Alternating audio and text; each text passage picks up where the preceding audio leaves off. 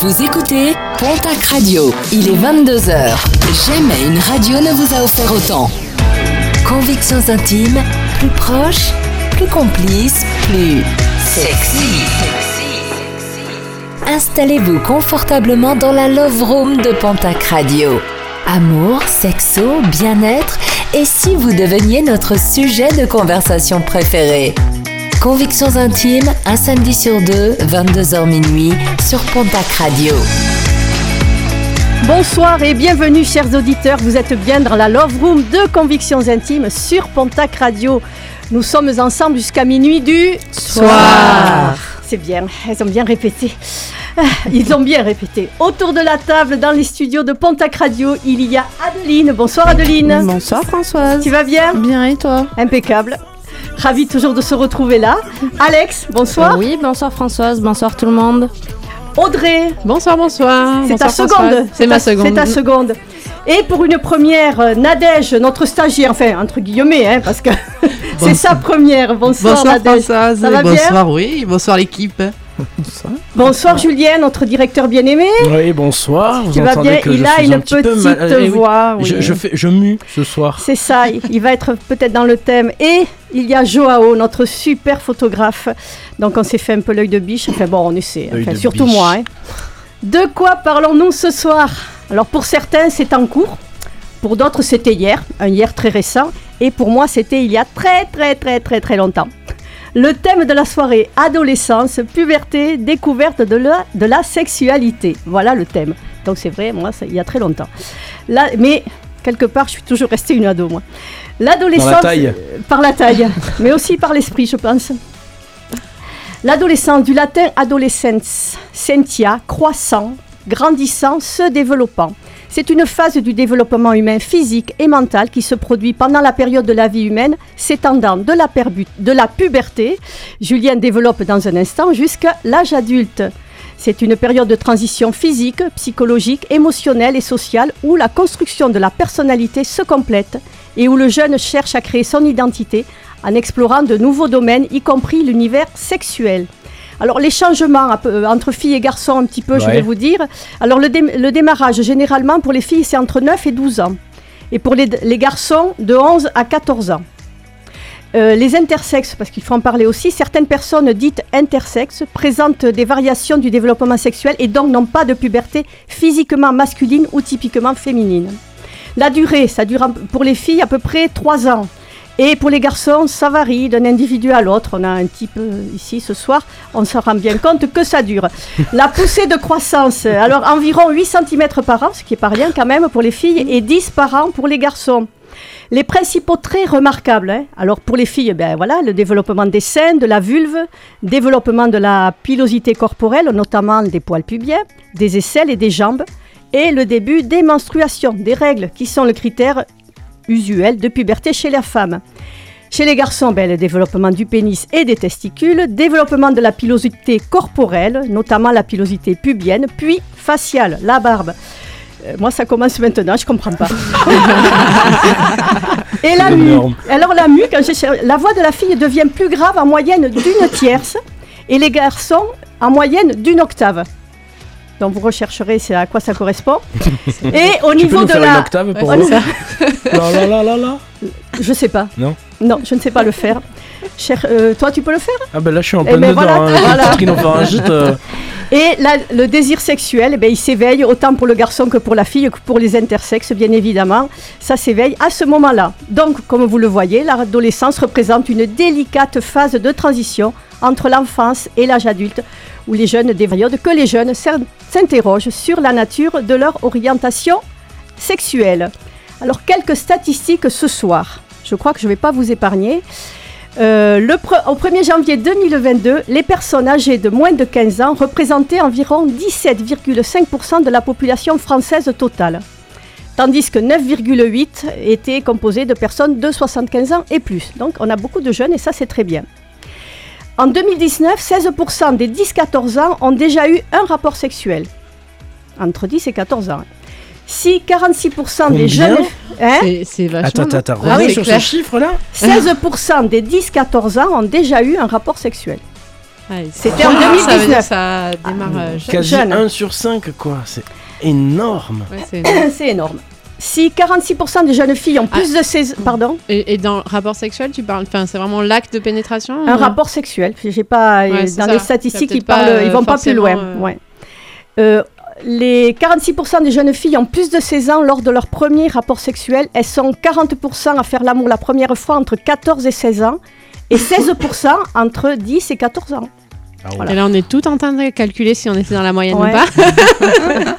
On pourrait penser que c'est l'amour qui les a poussées à avoir leur première relation sexuelle. On parle des filles là. Ben non, 62% c'est avant tout l'envie.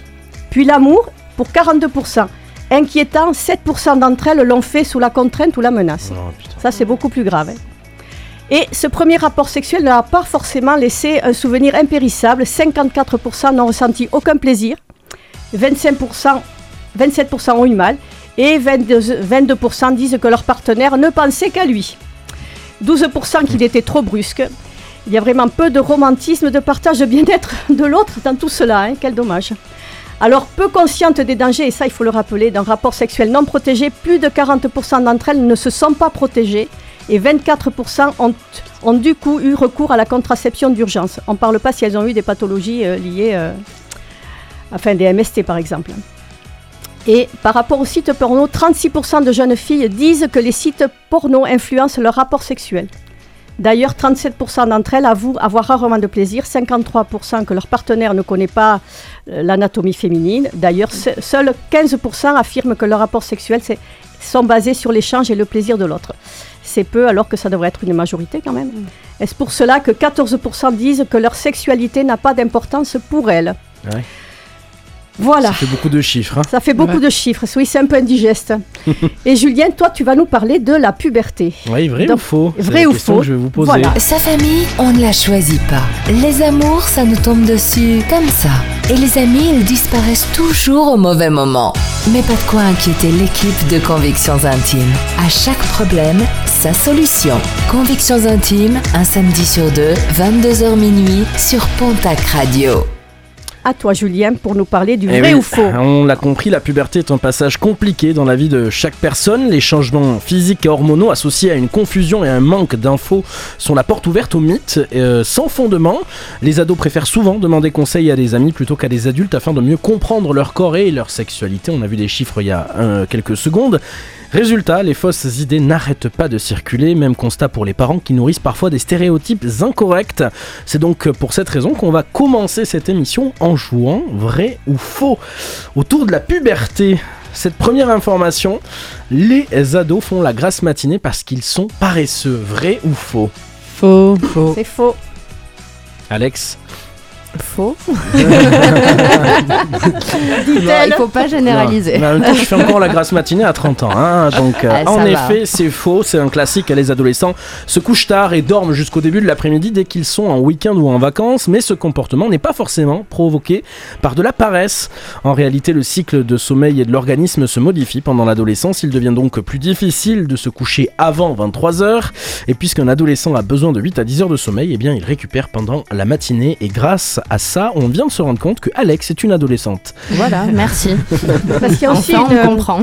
il y a de la mélatonine, mélatonine qui est sécrétée. C'est pour ça que les, les ados dorment beaucoup plus. Exactement, vrai ou faux, les ados font n'importe quoi à cause des hormones. Ça doit jouer quand C'est même vrai, un peu. moi je hein. dirais. Mm. Ouais, eh bien c'est vrai et faux. Voilà. Il y a des études qui ont prouvé que les hormones ne sont pas les seules responsables du comportement des ados. Le cerveau se modifie rapidement à partir de l'âge de 12 ans et peut provoquer une modification des habitudes définies par les parents comme du grand n'importe quoi. Donc c'est vrai et faux. Euh, vrai ou faux, la puberté commence avec les premières règles chez les filles? Non, faux. Ouais. Elles arrivent faux. durant la puberté. Oui, c'est voilà. pas le premier critère, je pense pas. Et en effet, les, les- donc c'est faux, les premières règles se déclenchent entre 18 mois et 2 ans après le début de la puberté. L'âge exact, généralement avant 13 ans, varie en fonction des personnes. Vrai ou faux, on ne tombe pas enceinte pendant les règles Ah, c'est faux, ça. Faux. Ah oui, on est d'accord. Il faut le dire, hein, bien sûr. Une grossesse est moins probable, évidemment, pendant le cycle menstruel, mais toujours possible. Les femmes sont fertiles pendant les jours qui précèdent et qui suivent l'ovulation, et la durée de vie du sperme peut aussi jouer sur le risque de grossesse. Et une dernière, vrai ou faux, la malbouffe provoque de l'acné. Oui, c'est vrai, vrai, ouais. le chocolat, tout ça. Vous dites vrai? Ouais. Personne dit faux? Non. Parce que c'était faux en fait. Ah ouais Ah ouais Et oui, il y a de nombreuses personnes qui accusent les adolescents qui souffrent d'acné d'avoir abusé de sucreries ou d'aliments gras. Eh bien, en réalité, ce problème de peau est provoqué par l'augmentation de la production d'huile liée aux hormones. Mais une mauvaise alimentation reste toutefois Oui, voilà, néfaste, on va ça- le dire, pour la santé, pour l'aspect de la peau en général, mais ça n'a pas de lien de causalité, Françoise. Tout à fait. Eh bien, écoute, merci pour ces informations sur la puberté qui sont euh, importantes pour euh, les jeunes qui nous écoutent et puis les parents euh, également, puisqu'on parle de l'adolescence. All Sense Pure Chose, un titre de 1999. Et tout à l'heure, nous aurons le témoignage de Séverine et le test grande nature pour savoir si Adeline a terminé sa phase d'adolescence. All Sense sur Pontac Radio.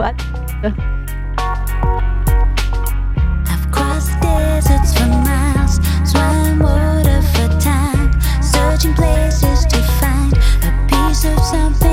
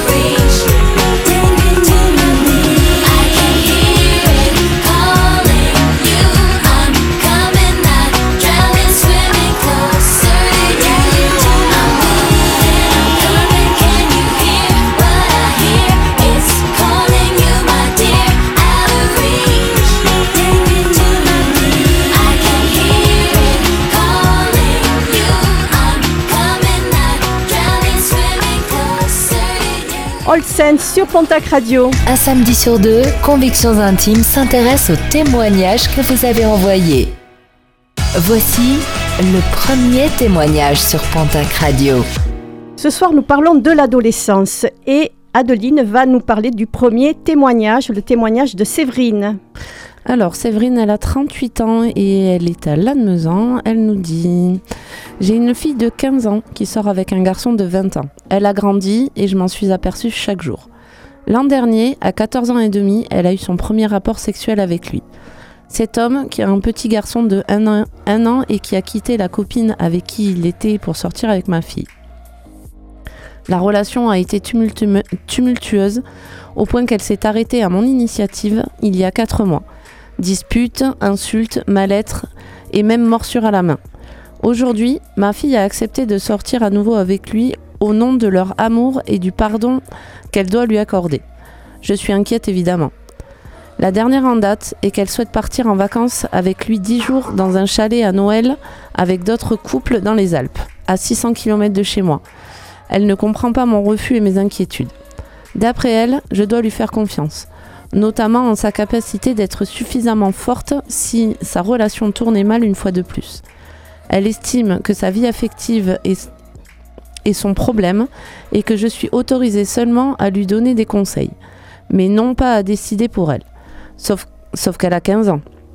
Bref, je voulais juste témoigner pour mettre en, en exergue la difficulté d'être la maman d'une ado trop mûre, trop femme avant l'heure, mais qui, paradoxalement, décroche complètement de l'école et de la réalité.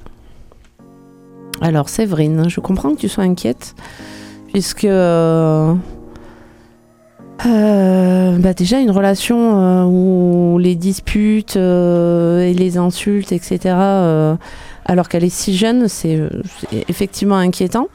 Et puis il y a quand même une différence d'âge importante dans leur couple, hein, même s'il y a que 5 ans, c'est pas énorme, mais à leur âge, ça l'est un peu. On pourrait, on pourrait se demander si, bah, quand ils ont commencé à être ensemble, il n'y aurait pas eu détournement de mineurs. Euh, non, il n'y a pas eu détournement de mineurs, heureusement. Mais Euh, il faudrait euh, qu'on requalifie ce que c'est le Alors- détournement de mineur. Est-ce que quelqu'un a le. bah euh, oui, euh, détournement du mineur, c'est si la relation n'est pas consentie. Or là, ça l'était. Non, ça n'a rien à voir. Le détournement de mineur, c'est le fait de détourner un mineur de ses parents. Ça veut dire que dans la loi, tu peux avoir à 20 ans une relation avec un enfant, euh, un adolescent, ça des enfants qui a la majorité sexuelle, donc qui est à 15 ans et 3 mois, euh, à partir du moment où tu ne te soustrais pas l'enfant de ses parents et de sa vie euh, scolaire, etc. Ça, c'est le, le détournement mais là, c'est pas le cas. Donc. Oui, d'accord. mais il Mais après, j'ai pas eu du tout les mêmes informations, donc Qu'est-ce que euh, tu vois? Non, mais j'avais l'information justement que c'est le détournement de mineurs. Il y a effectivement, alors c'est même pas, euh, il y a même pas une vraie loi là-dessus. Il y a un texte dans lequel il y a des choses qui sont expliquées. euh, c'est- les informations que j'ai eues. Je, voilà. Euh, mais euh, après, ça dépend de l'âge, de si c'est consenti, euh, etc., etc. L'article Ouais, de la loi détournement de mineur, c'est l'article 227.8 du Code pénal prévoit que le fait de soustraire sans fraude ni violence un enfant mineur des mains de ceux qui exercent l'autorité parentale euh, ou auquel il a été confié, et donc c'est puni de 5 ans d'emprisonnement et de 75 000 euros d'amende.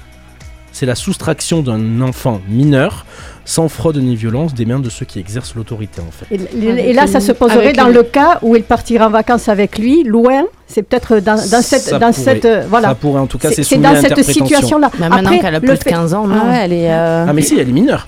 Elle est Un mineure. enfant mineur, Oui, c'est jusqu'à ça, c'est 18 ans. jusqu'à 18 ans. Jusqu'à 18 ans. C'est différent du consentement euh, Ah oui, du, de la de majorité de sexuelle. la majorité sexuelle La majorité consentement sexuel. c'est sexuelle, alors le consentement c'est quelque chose, évidemment ça n'a rien à voir. La majorité sexuelle c'est 15 ans et 3 mois. Si en dessous de 15 ans et 3 mois tu as un rapport sexuel avec quelqu'un qui était consentante mais qui n'a pas la majorité sexuelle, tu vas en prison, ça c'est la loi.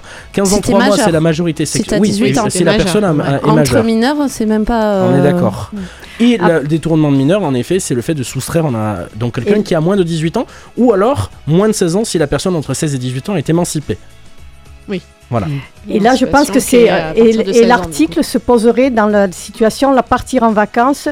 euh, avec lui 10 jours dans un chalet avec deux autres couples dans les Alpes à 600 km de chez moi. Surtout qu'elle dit qu'elle décroche complètement de l'école De et de la l'école, réalité. voilà. Après, ce n'est que son juge. Enfin, Oui, c'est que c'est ce voilà. C'est son- soumis à interprétation. C'est soumis à interprétation de son regard de maman. Euh, on n'a qu'une Et- version quelque part, celle d'une maman inquiète. c'est entendu aussi. Ah, Après, moi, je comprends Séverine, comme tu disais, Adeline. enfin, Il y a de quoi s'inquiéter. Il y a de quoi Déjà, s'inquiéter. déjà, il y a de quoi s'inquiéter quand tu vois la stabilité de la relation. Quand Ouais, tu te dis aussi, il y a un garçon de 20 ans qui a quitté la maman du petit, de l'enfant, parce qu'ils ont un enfant. Il a un enfant avec une autre Oui, femme. Il la quitte pour une gamine de 14 ans. Euh, alors qu'il y a un enfant au milieu, mais c'est quoi la stabilité de ce monsieur en fait? Enfin, Moi, je, je me mets à la euh, place de la maman Séverine et je me dis, en effet, euh, Après, ça peut se comprendre qu'elle soit inquiète, mais le fait qu'elle fasse elle-même cesser la relation, on peut se dire que plus tard, effectivement, il y avait de grandes chances que- qu'elle revienne cette relation, puisque c'est de l'interdit parental. Ah oui, Donc, Oui, il y a oui, encore plus Par rapport à la phase d'adolescence. Oui, voilà. Ouais, Ouais. D'accord. Après, je voudrais rebondir moi sur quelque chose là. C'est euh, en fait euh, la maman, elle dit que euh, elle peut seulement lui donner des conseils, mais effectivement, je crois que c'est une vérité. Euh, elle peut pas euh, choisir à la place de sa fille. Il faut rester dans la communication. Euh, elle peut pas décider en fait à la place.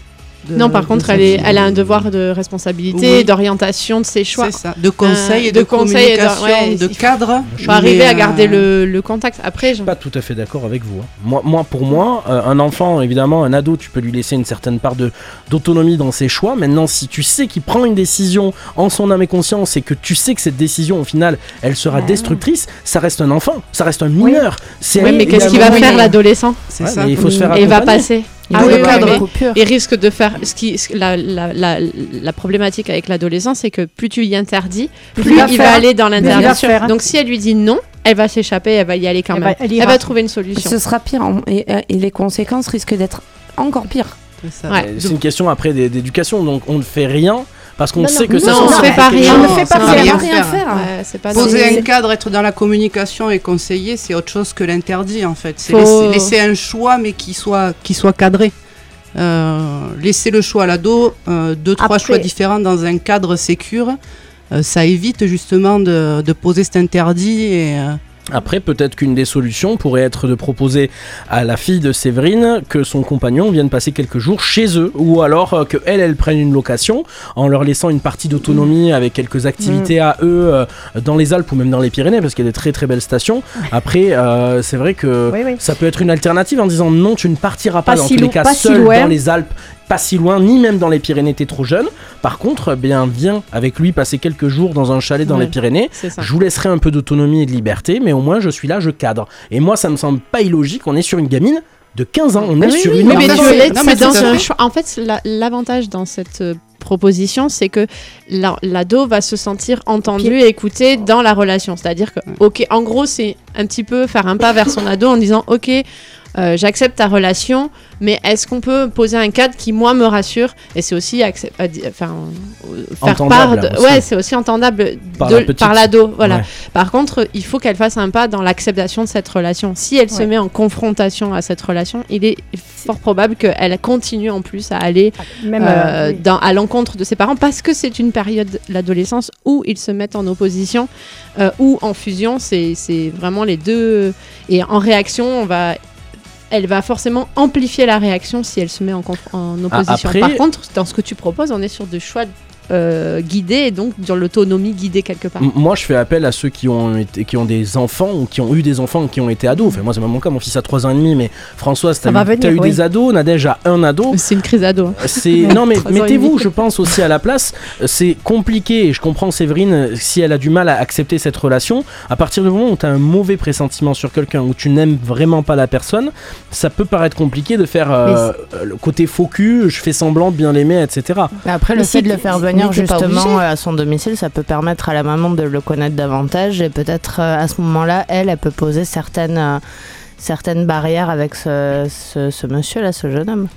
Après, si Oui, tu te, monsieur, si tu te 20 ans. braques, Ouais. si tu te braques complètement sur la, sur leur situation, sur leur euh, relation, Ouais. Si tu dis il faut pas, il faut pas, ben c'est là que là, ben, elle, elle va, elle va même se barrer quoi. Elle va partir va et, puis c'est fini. Après, elle fera ses propres, euh, elle, fera, Par elle, contre- elle- elle vivra ce qu'elle vivra. Âme- Enfin, voilà. Mais c'est, c'est, enfin, je veux dire par là que plus tu dis non, plus ça va y aller. Ça c'est sûr. Euh, plus ça sera dans l'inverse. Je pense qu'on peut aussi lui conseiller de, de, de mettre en garde sur les disputes, les insultes. Elle parle quand même de morsure à la main. Peut-être euh, discuter avec elle sur Euh, que- Comment réagir si ça se reproduit, s'il y a de nouveau de la violence, qu'est-ce qu'on peut, qu'est-ce qu'elle peut faire? Sa fille, en fait, la responsabiliser face aussi à ce genre de comportement, c'est-à-dire ben, comment je réagis si ça se reproduit, si euh, il est de nouveau violent avec moi, Ah, quelles sont mes solutions? façon, apparemment, elle le Euh, dit, elle, hein, que euh, sa fille lui dit qu'elle doit lui faire confiance et parce qu'elle euh, elle est suffisamment en capacité de, de dire non à la relation si ça tournait mal. Maintenant, euh, bah, je sais pas, elle devrait peut-être écouter ça et être en alerte et peut-être communiquer avec elle pour savoir, pour que sa fille lui raconte un peu la relation et que si jamais elle repère encore des, euh, des moments où il y a de la violence, hein, parce que c'est de la violence, bah, peut-être lui dire écoute, euh, tu m'as demandé de te faire confiance, alors donc vas-y, fais, fais ce qu'il faut faire pour, euh, que ça s'arrête, parce que sinon ça va aller encore plus loin. On Et peut-être communiquer sur les limites euh, bah, de l'acceptable en fait entre elles. Euh, qu'est-ce qui est acceptable pour la maman, qu'est-ce qui est, pour acc- qui est acceptable pour la jeune fille et, et ouais échanger là-dessus pour que bah, s'il y ait de nouveaux, des nouveaux. Demander si elle est vraiment heureuse avec ce garçon. Est-ce que vraiment tu es heureuse? Pose le pour, pose le contre. Voilà ce qu'on peut dire pour euh, Ça Séverine. commence bien. Ça commence bien. Allez, on va faire confiance à la petite et à la maman. On va écouter Jennifer Page, Crush, un titre 1998. Et tout à l'heure, comme je vous l'avais promis, Adeline, as-tu terminé ta crise d'adolescence? Très Et nous aurons le témoignage de Lionel. Jennifer Page sur Pontac Radio. See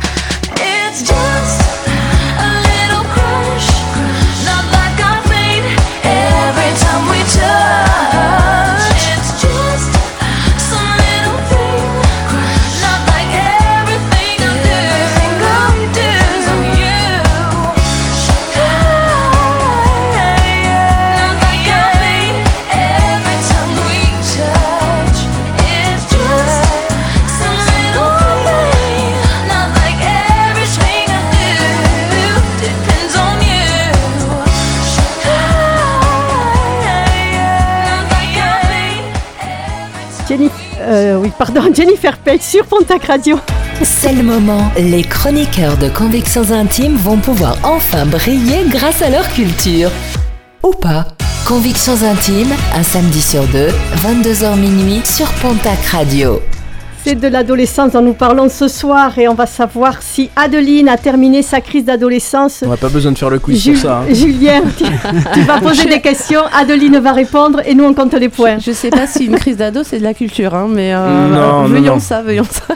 Euh, la crise d'ado, et oui, riche en bouleversements physiques et psychiques, l'adolescence permet de se structurer en tant qu'individu autonome. Euh, on va voir si euh, Adeline s'est structurée en tant qu'individu autonome avec 10 questions, un quiz que vous retrouvez sur le site de psychologie.com. Vous pouvez le faire en même temps à la maison et vous nous donnez votre résultat sur la page Facebook de Pontac Radio. Première question, Adeline, tu ne jures que par l'alimentation bio. Au cours d'un dîner, un invité se moque de tes convictions. Qu'est-ce que tu fais? Tu changes de conversation? Tu en discutes tranquillement Tu en plaisantes avec lui Ou tu vois rouge et tu passes la soirée à essayer de le convaincre? J'ai- euh, euh, J'en discute euh, tranquillement. Enfin, en général, c'est le genre de discussion qui finit jamais tranquille, mais euh, ouais.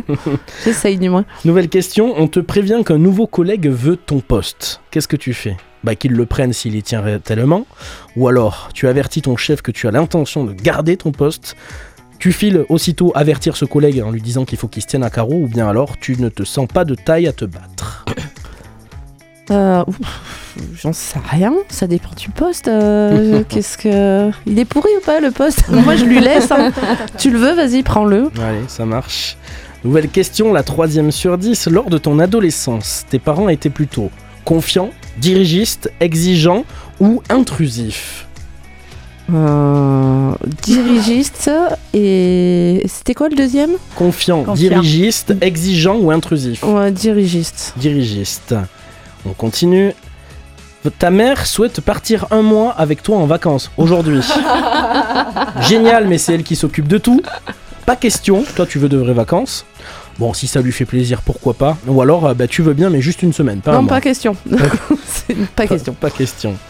Nouvelle question. Vos amis d'enfance vous entraînent en discothèque avec, alors que votre conjoint est resté à la maison. Vous appelez votre conjoint. Tu lui dis quoi? Je ne rentrerai pas de la nuit. Je rentrerai sans doute tard, ne m'attends pas. Je vais faire la fête si tu veux nous rejoindre, tu es le bienvenu. Ou alors ne m'en veux pas, impossible de leur refuser. La deuxième. Je rentrerai sans doute tard, ne m'attends pas. Mm. Allez, c'est validé. Sixième question, bientôt la fin de ta période d'essai. Alors que vous croisez votre patron, vous lui demandez quoi? Vous lui demandez qu'il vous reçoive afin d'en discuter? Vous lui demandez s'il a été content de votre essai? Vous préférez ne pas penser à l'échéance Ou alors vous vous demandez ce qu'il peut bien, ce qu'il peut bien penser de vous? Je préfère pas y penser. T'es comme ça, toi. Ouais. Vous venez de vous disputer avec votre meilleur ami. La semaine suivante, c'est son anniversaire. Qu'est-ce que tu fais? Tu attends qu'il t'appelle? Tu lui envoies un cadeau avec toutes tes excuses? Tu ne lui souhaites pas Bah ça lui apprendra. hein. Ou alors, tu y vas avec une bouteille de champagne. Je lui souhaite pas, ça lui apprendra. Ah ouais, je pense qu'on a déjà la réponse.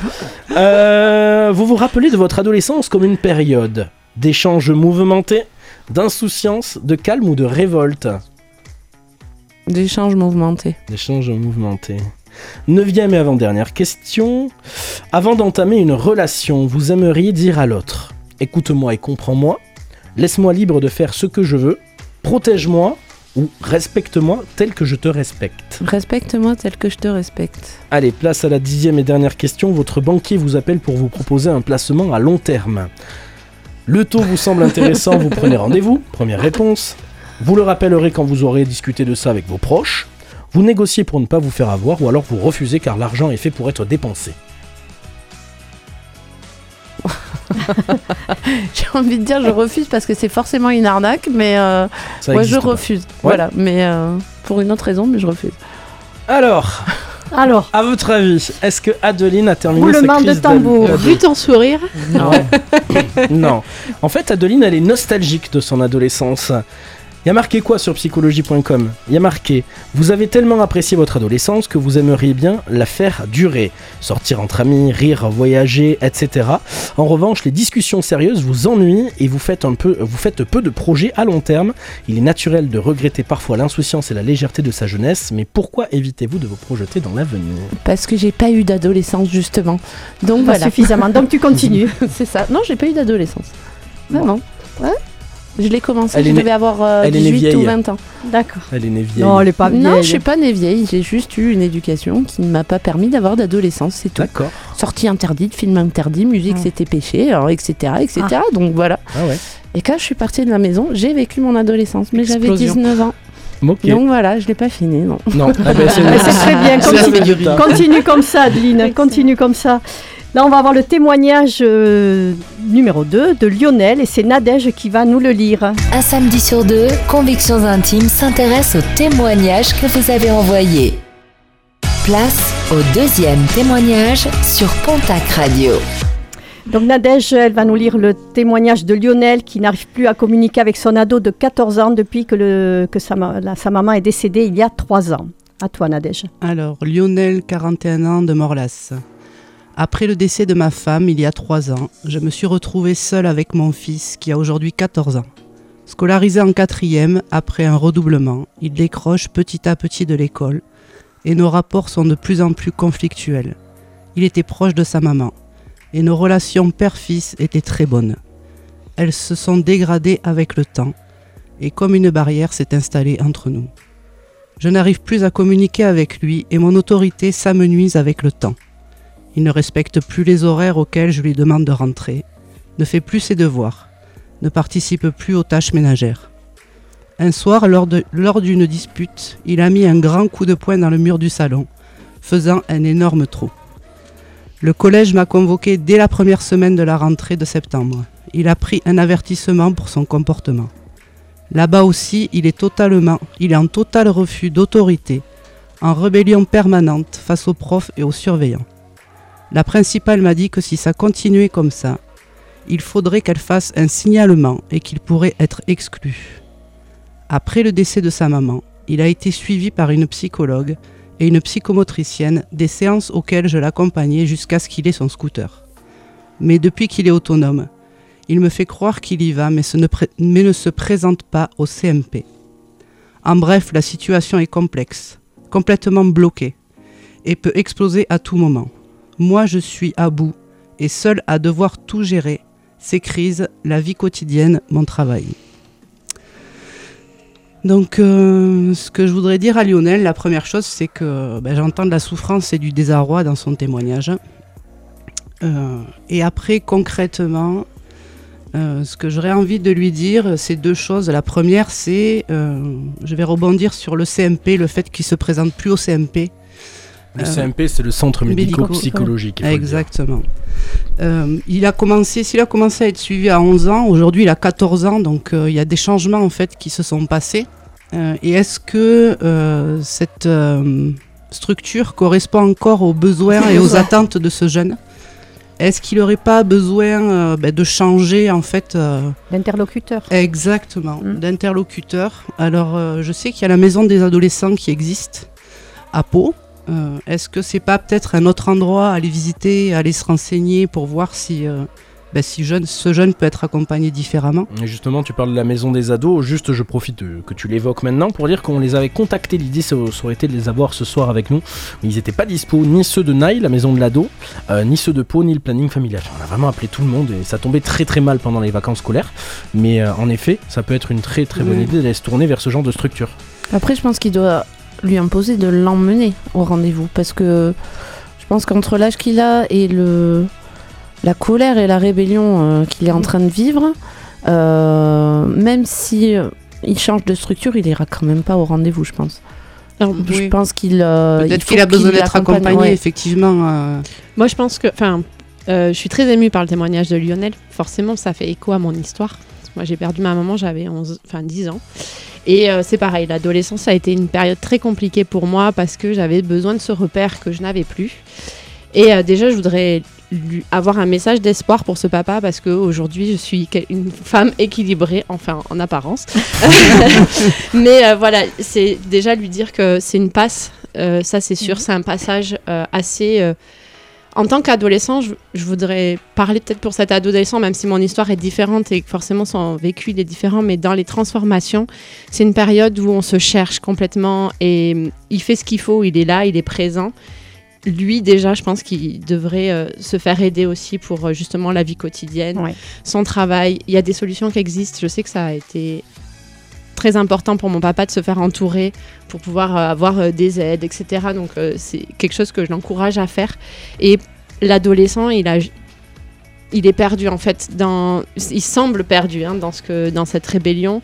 Il y a trop de choses qui se passent en lui. Il y a trop de chagrin aussi. Ouais, trop de chagrin. Et je pense qu'il commence peut-être à peine son deuil en fait. Et c'est pour ça qu'il quelque part il y a une certaine forme de fuite. En, en effet, c'est vrai que le, le témoignage de Lionel, il est très très bouleversant. Et euh, il y a deux personnes qui ont besoin d'aide dans ce témoignage, comme dans le témoignage de Séverine aussi tout à l'heure, mais à des degrés évidemment complètement Différents. différents. Euh, moi, j'ai autant envie d'aider Lionel que d'aider son fils en fait. Moi, pour avoir été surveillant dans un établissement scolaire, notamment en collège, j'ai vu des gamins. euh, nous, on est au courant, les équipes éducatives. Moi, j'étais au courant quand j'avais des gamins qui avaient perdu un parent, qui avaient fait face à la maladie. Évidemment, normalement, dans un établissement scolaire, euh, ben, tu t'adaptes. Tu, tu fais pas de la masse. Mais évidemment, euh, le règlement est le même pour tout le monde. Mais après, tu t'adaptes face à un élève qui a une problématique différente. Normalement, les profs. Les surveillants devraient en tout Ouais. cas savoir ça. Encore plus devrait. la principale. euh, Ouais. Et, et son travail, au lieu de mettre un avertissement, alors hein, encore une fois, je donne mon avis, mais je ne sais pas exactement ce qui s'est passé, mais le travail, au-delà de mettre un avertissement, de menacer, de faire un signalement et de menacer d'exclusion, c'est d'accompagner les parents. Il y a une euh, principale d'un établissement scolaire, c'est pas juste gérer un établissement scolaire, Mmh, d'accord. c'est- juste pouvoir accompagner, c'est c'est même pas juste, c'est devoir accompagner euh, des, des, des familles, des parents dans, dans la réussite de la vie.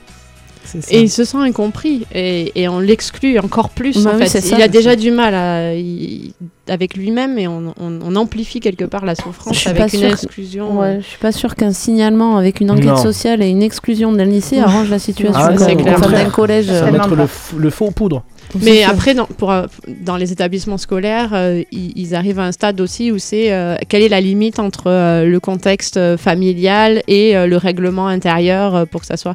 Mais bon, on rentre dans un débat euh, tout il y a autre. des établissements dans mais- lesquels il faudrait qu'on laisse nos problèmes à la porte du collège. Donc Oui, euh, non, en fait, c'est pas comme ça qu'on parle c'est un peu d'enfants. complexe. Ouais. on- en fait, on parle trop souvent d'élèves, mais pas assez d'enfants. Ouais, Et dans un collège, on est face à des enfants. Encore une fois, c'est des gamins qui ont jusqu'à 14 ou 15 ans pour les plus redoublants. Mais on est face à des enfants. On C'est- peut pas leur demander de arriver à- au collège en ayant laissé tous les problèmes à la maison. Non, non, c'est. Bah non, au contraire. Ça. Ça dépend après des établissements. hein. Moi, je me rappelle avoir été dans des établissements où euh, on était des enfants, des, esp- euh, des établissements au collège, hein, où on était des enfants et, euh, et justement en tant qu'enfant, ben, il y en a qui étaient pas là et euh, les profs nous expliquaient en nous disant vous n'êtes pas obligé de d'en débattre avec euh, l'enfant en question, mais euh, respectez ça. Donc s'il est un peu plus, euh, un peu plus renfermé ou un peu plus énervé, c'est normal. Voilà, mais j'ai eu aussi le, le cas d'un collège où on était en un, enfin, un chèque euh, à la fin du mois pour, euh, ça, pour faire tourner le collège. Mais hein. encore une fois, on est dans une problématique où il n'y a plus de personnel dans l'éducation nationale, autant les profs que euh, la difficulté de recruter des surveillants. Il n'y a qu'à voir Mm. un début d'année à chaque année scolaire. Il n'y a pas de moyens. Ils, ils recrutent jusqu'à 3-4 jours avant la rentrée en urgence. Bah, Donc ils prennent des hein. profils qui, servent, qui, qui servent absolument à rien. Enfin, j'ai travaillé avec des gens, hein, je vous dirai pas de nom ou pas de, de lieu, mais alors, vraiment j'ai travaillé avec des gens incompétents. Vraiment, euh, c'est la, la problématique, elle est plus haut pour les enfants dans les établissements scolaires. Donc, Après, euh, pour revenir sur, euh, sur Lionel, quand même, euh, moi j'aurais un message à lui, à lui adresser, c'est-à-dire que je me retrouve un petit peu aussi dans ce témoignage-là de, de par ce que j'ai pu vivre. Et euh, quand tu as 14-15 ans, t'as pas forcément envie qu'on t'oblige à aller à des rendez-vous de psychiatre, pédopsychiatre, psy, psy truc, psy machin. Tu te Au sens bout- pas Au bout compris. d'un moment, tu te sens complètement incompris. Mm. Tu as l'impression qu'en plus de, de, de la tristesse que tu as, on t'oblige à avoir des rendez-vous qui pour toi ne t'amènent pas forcément quelque chose. Et justement, Donc, le, le euh, côté obligation, je suis d'accord, mais ça revient sur ce qu'on disait pour la fille de Séverine tout à l'heure. Par contre, si c'est amené différemment, en lui faisant euh, vraiment prendre conscience que c'est bénéfique pour lui, À, à cet pourra âge-là, tu, à cet C'est âge-là, vrai. tu prends pas conscience que c'est bénéfique Il faut, pour toi, un, en non. fait. il faut un truc qui. dé- En fait, il faut un truc un peu en décalé. Il faudrait Ouais, quelque il chose faut- qui soit un peu. Tu sais pas, Il faut aller trouver des. En fait, il faut plutôt que psy, psychiatre, il faut sortir de ça. À l'adolescence, ça a besoin de fun. Il faut trouver Mm. un truc un peu plus original, un peu moins connoté, un peu moins. Un, truc un peu nouveau. Il y a euh, des ouais, choses qui. Un autre accompagnement. un autre se- type d'accompagnement, sans parler de. voilà. Moi, je pense que si on m'avait proposé des choses plus alternatives, euh, je- je- des Ah, choses qui qui sont pas connotées, parce que c'est vrai que le côté euh, psychologue, psychiatre est très connoté dans la société avec une représentation très particulière.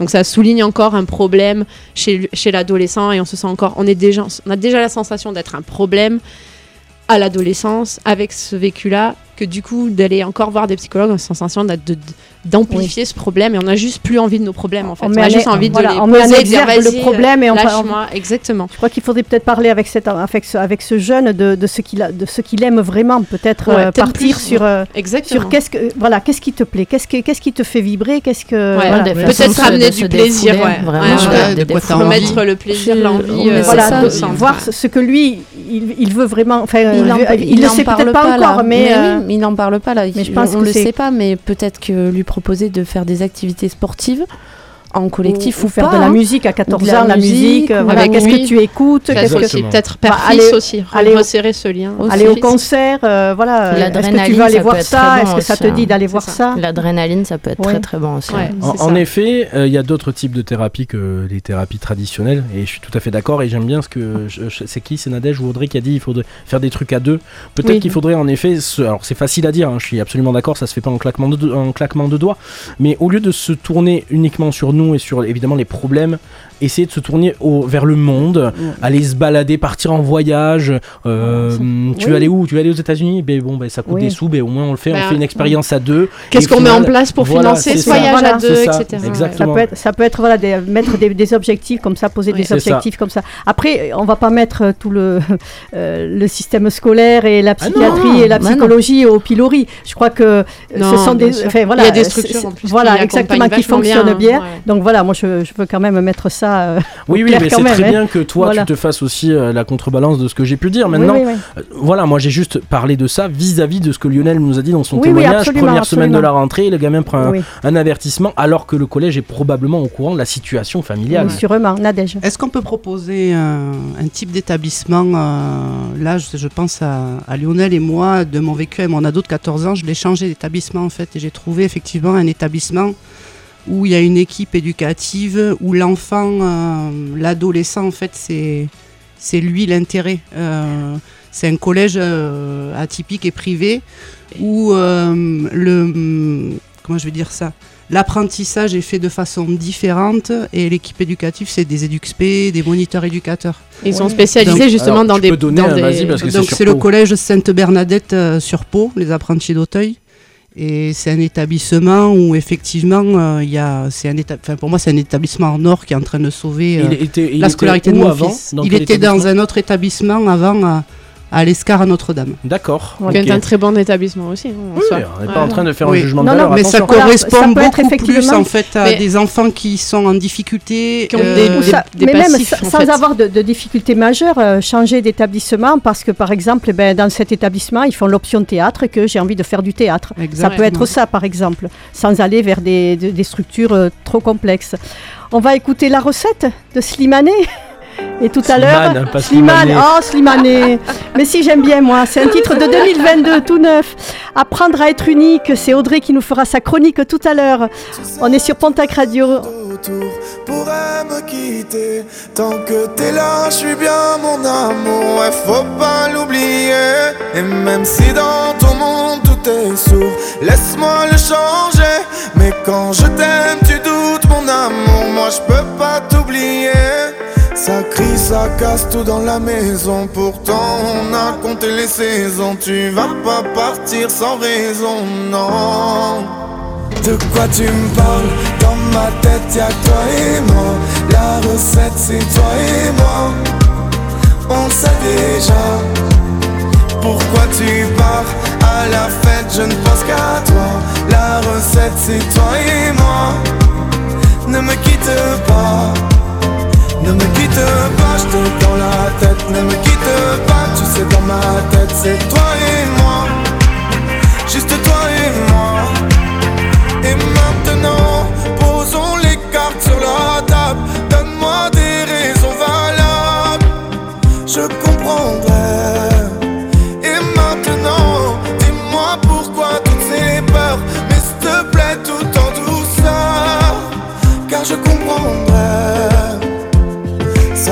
ça casse tout dans la maison. Pourtant, on a compté les saisons. Tu vas pas partir sans raison, non.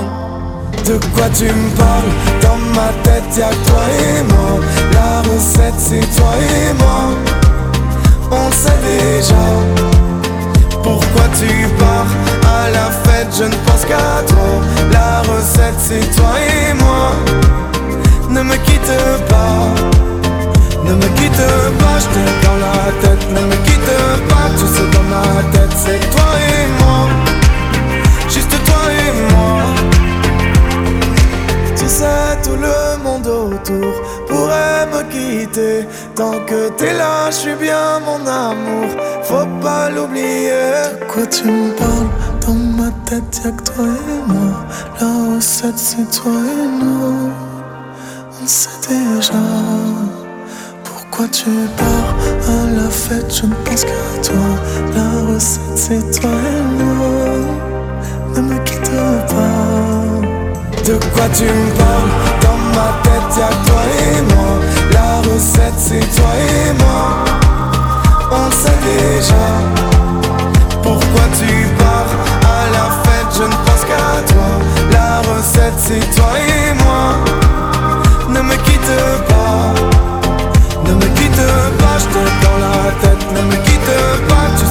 Sais, dans ma tête, c'est toi et moi. Juste toi et moi. Ne me quitte pas. Slimane sur Pontac Radio. Vous avez une confession à nous faire?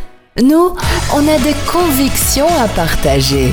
Un samedi sur deux, les chroniqueurs de Convictions Intimes papotent avec vous en toute intimité.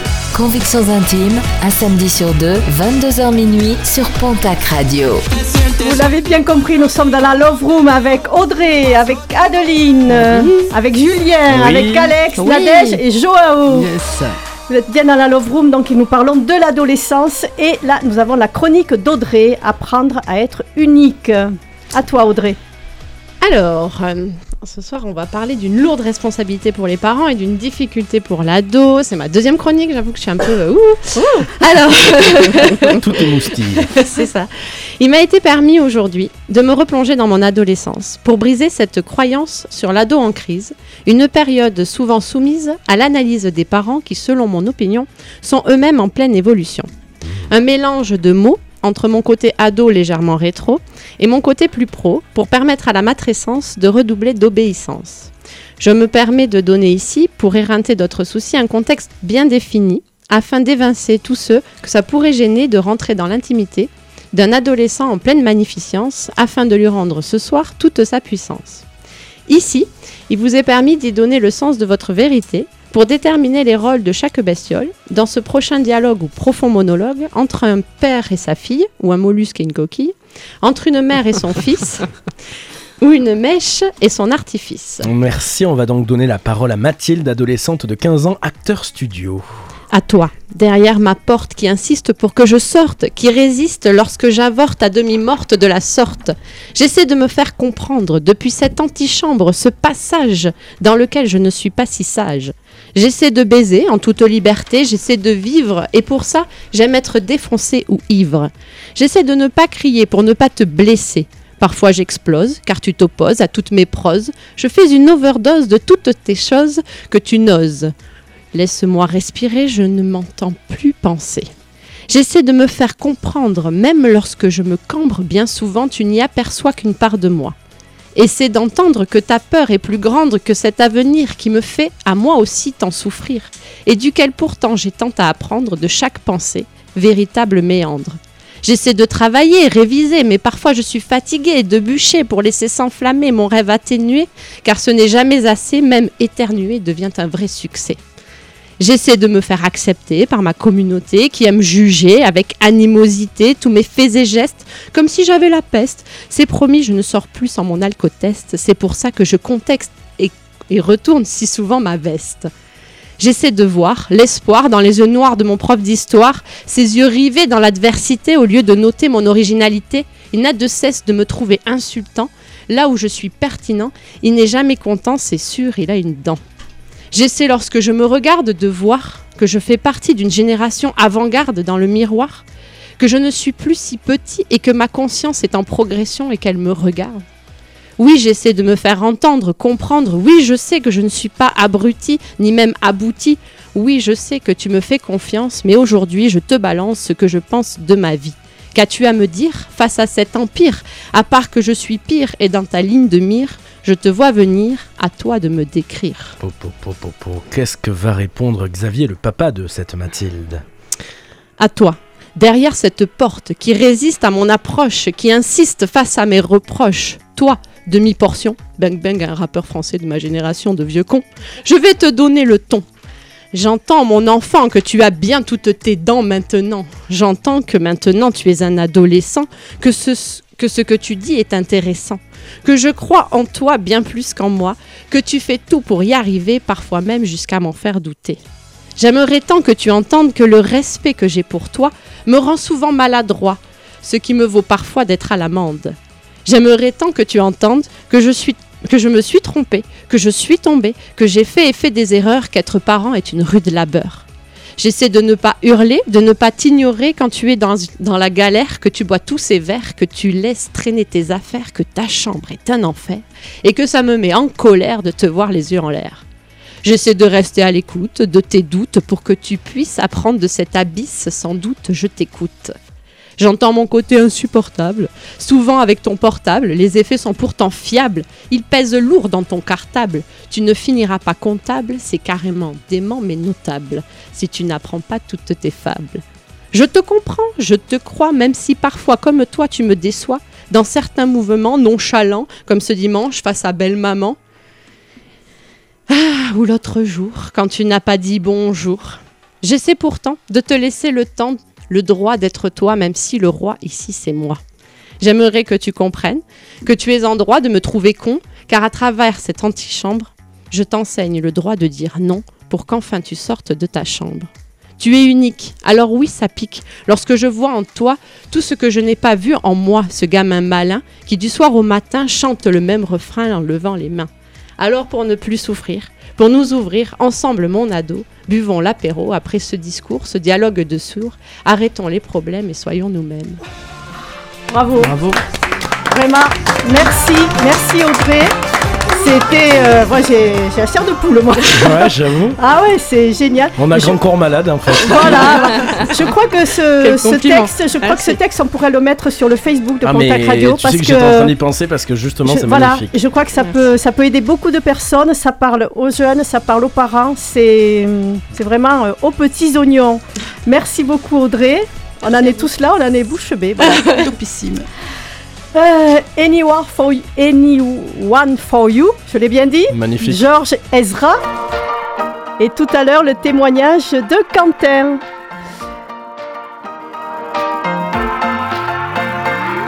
Tiger Lily moved to the city, she just turned 21. And then I said, Here's my number, hit me up if you're needing anyone. And then I could be anyone, anyone, anyone, anyone, anyone